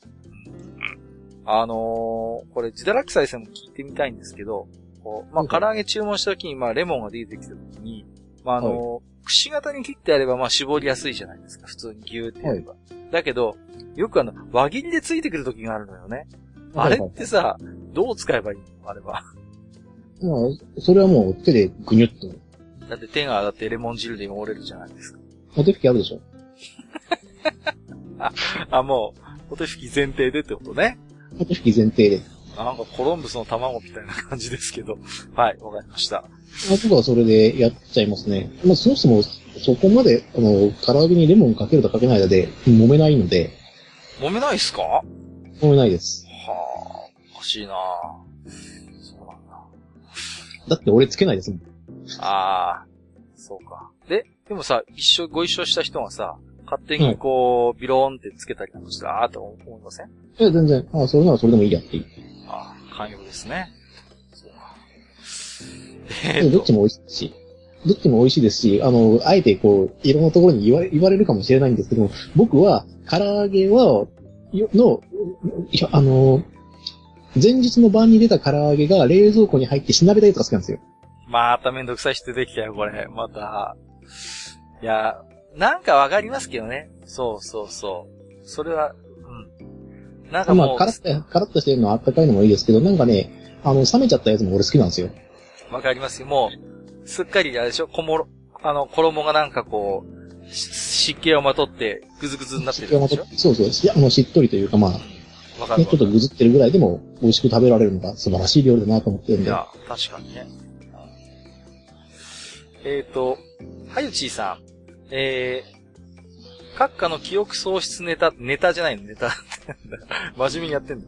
えっ、ー、と、記憶喪失ネタとはジャンルが違いますが、子供の頃に使う予定のないお小遣いを机の引き出しの奥とかの普段しまわない場所に入れて、忘れた頃に年末の大掃除で見つけてラッキーとかの自作自演はやってました。ということで。これ可愛いですね、これね。自分でこう、ね、あの、お小遣いをそうやって忘れて、ラッキー。これさ、でも、これ、ちゃんと大掃除する過程だったらいいですけど、あの、これ見つからないままさ、永遠とこう、お小遣いが埋没するってことないのかしらね。こんな感じのことって、ジダラクサンさんやったことあります？これは、あることはあるんですけど、場所を覚えちゃってたので、ああ、あんまりじゃあサプライズ感はないですね。ないですね。そうだ。マスターこんな感じのことやってたりします？あのー、自分からやったわけではないんだけど、はい。それこそ昔ね、あの、お祭りの縁日で、買ったっていうか、救ってきた緑亀がね、はいはいはい。まあ逃げ出したんですよ。ああ、なるほど。で、逃げ出していなくなっちゃったんですよ。うんうん。で、大体お祭りって夏じゃないですか。そうですね。で、冬になって、あれ、正月前かなかなんかに大掃除をするって言って、はい。部屋のタンスかなんかをガタガタ動かしたら、はいはい、タはいン。タンスの裏からその緑亀が出てきたっていうのがありましたけどね。いえ、で、ええ、びっくりすることに生きてたんですよ。すげえ。すごい生命力ですね。はすごいな。そんなことはありましたけどね。半年、半年以上、はいはいはいはい。行方不明になって、家の中にいたっていうね。お前何食ってたんだよ、本当ですよ。よね。うん。まさかゴキブリじゃないんだからですね。そんな、その辺の誇り食っていこっちはゴキブリいないですからね。そうそうそうそうそう。うんねいやーびっくりですね。はいもしかしたらあれですよね。あの、家の外に出てって、なんかこう、戻ってきてるのかもしれませんね。でもね、確かにその頃住んでたのはボロ屋だったんで、ああ。あり得るかもしんない。うんだから家をまあ根城にしながら、たまにこう外に出てってこう、そう。ハンティングしてた可や能性はってたかもしれないありですね。ますよね。はい。ええ面白いな。えー、話大悟さん。えーと、武者の宮殿まだ全話聞いていないので、もしかしたら登場したかもしれませんが、えー、椎茸の国大分では、レトルトで椎茸入りカレーが販売されています。昔少しだけブームになったことがあります。一度スーパーで買ったことはあるけど、味は忘れました。そんなにまずくはなかったような、ということで。これね、以前確かこれ、一回ご紹介他でもいただいてたかな、といううん。記憶がありしてますね、どっかでね。はいはいはい。そう。で、その時もやっぱり味は悪くなかったですよっていうことうん。でうん。いただいてたんですけど、で、だからメジャーじゃないかって僕は主張したんですが、当時もですね、主張虚しく、いや、あくまでいたんだろうという結論が出ちゃったというね。えそんな悲しい思い出がありますよ。いや、だから、その地方の特産になってるっていうことは、全国的に見たら、スタンダードじゃないってことなんですよ。まあね、そうですよね。まあ、あの、これは自堕落斎さんもそうだし、僕もそうなんですけど、別に椎茸入りカレーがまずいとは言ってないんです。はいはいはまずいとは言ってないんです。い。もちろんね。ただ、それは標準じゃないと言ってるだけです。いや、標え、自堕落さん。そうですね。で、この、あの、ツイートに関してなんですけども、あの、い、あの、いつ、あの、無記名のお便りをいただいておりまして、ほあの、ちょっと、あの、お読みしたいと思いますう。。何ですか？ははい。えー、では紹介します。えー、どうも、カレー警察です。い。なんだ？えーおそらく、えーと、話大悟さんのツイートを見て気が大きくなってるかと思いますが、大分で発売されたカレーは、文語、キノコカレーであって、文語カレーや大分カレーではないので、あくまでキノコカレーであって、スタンダードとは言えません。えーそして、えーと、前回紹介されて、謎の上から目線の感想を言った深見さんのツイート。えーと、カレーに椎茸が入っていた件ですが、本人の勘違いであったことが書き加えられています。えっ、と、カレーに入っていたのはマッシュルームで、次の日の鍋に椎茸と残ったマッシュルームが入っていたために記憶が混ざったと言われています。えーくしくもマスターの発言した通り、椎茸カレーは VR だったようです。ラ・ビクトワール・エタモアということです。あまり俺追い込むなよ、もう。そんな。なんだよ、もう。椎茸が VR ってどういうことなんだよ。いや、いや、あのーまあね。いや、椎茸、スタンダード論を今後も僕は、えー野党として声高に主張し続けたいなと、えー思っております。はい。えー出るたびに叩きたいと思います。なんでですか。えーなおさん、えー、写真付きにいただいてましたよ。えー、武者級で幸せ家族計画的自販機の話題が出てて、うまいこと言うな。えー、大都会鹿児島にはもうそんなのないっすわ、わら、と思うこと、数日、偶然見かけて驚愕しました。ちなみに学生街の一角でした、ということで、えー、コンドームの自販機ですね。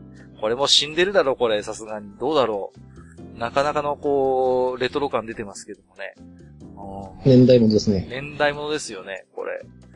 あの、何ですか？あの、昔から思ってたんですけど、あの、コンドームの自販機に置いてあるコンドームって、なんか、コンビニとかで見かけないようなやつばっかりですよね、こう。なんか独自のブランド感ありません？なんかこう、独特の。自販機で買ったことないからな。ないですか？あ、そう自。販機で買ったことはないですね。あ、本当ですか？うん。僕は、なんかね、ありますよ、何回か。そうそうそう。で、で、自販機だからいくつか種類があるんだけど、よく差もわかんないのよね、なんかこうさ。で、あのー、わけもわからず買ったらなんか、すごい極厚みたいなのが出てきてな。いわばちょっ。と、要はあの、早い人用みたいなやつが出てきて、なんだこれ。みたいなのは、かつてありましたけどもね。えーミシェルさん、写真付きでいただいています。久しぶりに編み物をしようと、資料として引っ張ってきた今はなき音取り社の、あ、音取り社あったね。えー手芸本。閣下、今の手芸本界隈ってどこが多く本を出していたりするのでしょうか？えー、音取り社特集なんて誰得だと思うんですけど、亡くなった出版社の本を懐かしむ会はいつか見てみたいですね。ということでいただきました。ありがとうございます。音取り社っていう会社がかつてありまして、えっ、と、手芸関係の本とか雑誌を専門で出してたんですけど、ずいぶん前になりますが、倒産してし、なくなってしまったんですよね。うん。で、ところが、やっぱすごい、音取り社の手芸本って、あのー質が良かったんですよ。えーすごいこう中身も、で、手芸、中身はやっぱ手芸のそういう本だから、基本的にその、なんていうの？あんまりこう、時代速報性みたいなのってないわけですよ、要は。いつ読んでも基本的に役に立つから、だから今ね、音取り社のその手芸の本って、一部はプレミア化してたりするんですよね。こへう。はい。やっぱその本にしか載ってない編み方みたいな、うん、のが、やっぱりあったりするんで、ただ本当に倒産が惜しまれる出版社の一つですね。うん、今のね、その、手芸本はど、いくつか出してるところがありますけどもね。ケイト玉っていう会社があるんですけどね。そこは割と固定ファンがいるかなと思うんですけど、かつての温度リ社のような、あのーこう、一大メジャーみたいな、えー、出版社って、もしかしたら今あんまりないかもしれませんね。フェリシモ出版とかも出してたりするけど、うーん。あ、ヘイト玉はあれですね。雑誌の名前で、日本防具社ってとこが出してますね。はい。だから、会社じゃなくて、日本防具社が出してるヘイト玉っていう雑誌ですね。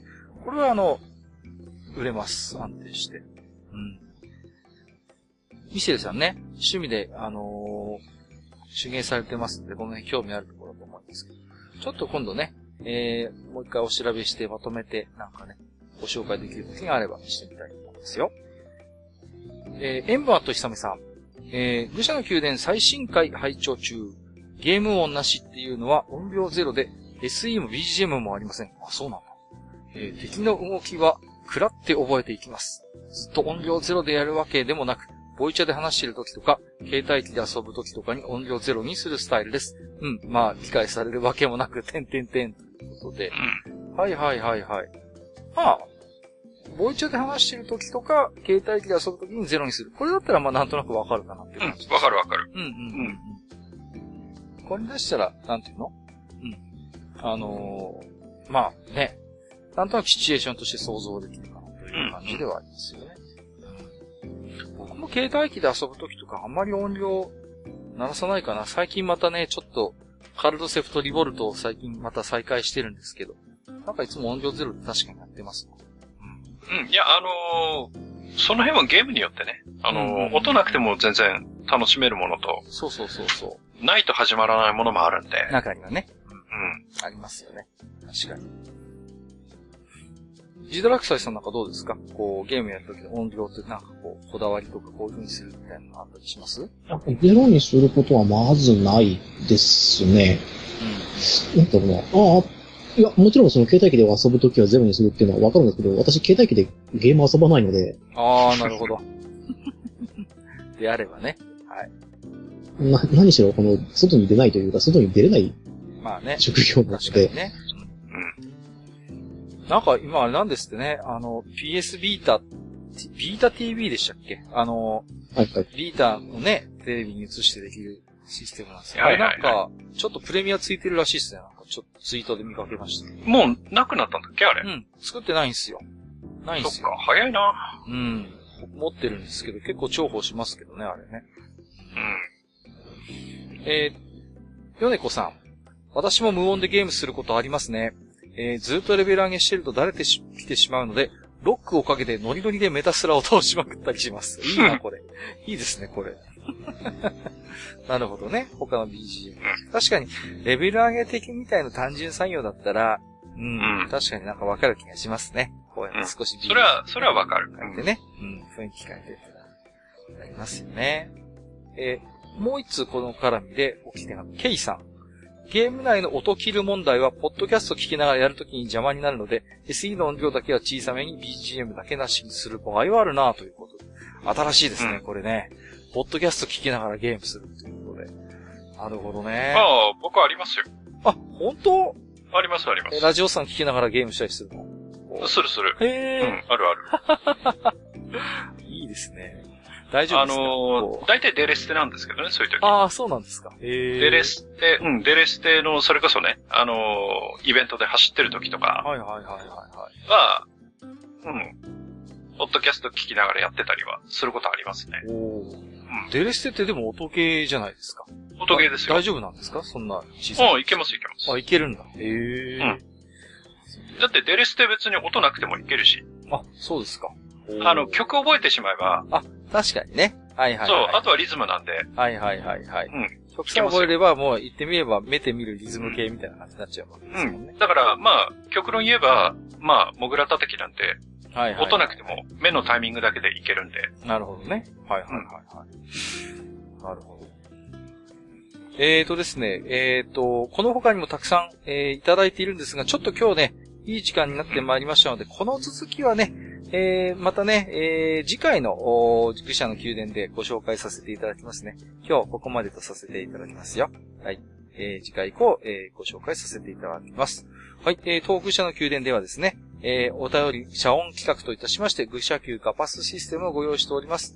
お便りを読ませていただいた方に、こちらから勝手にカパスを申請、カパスを貯めて、愚者級グッズと交換しようということで、詳細はブログの方をご参照ください。えっ、ー、と、ご紹介ね、できなかった方も含めまして、えっ、ー、と、本日もね、たくさんのお手紙紹介、頂戴いたしまして、ありがとうございました。えー、今後とも、えー、お手紙、えー、お待ちしております。以上、お手紙紹介のコーナーでした。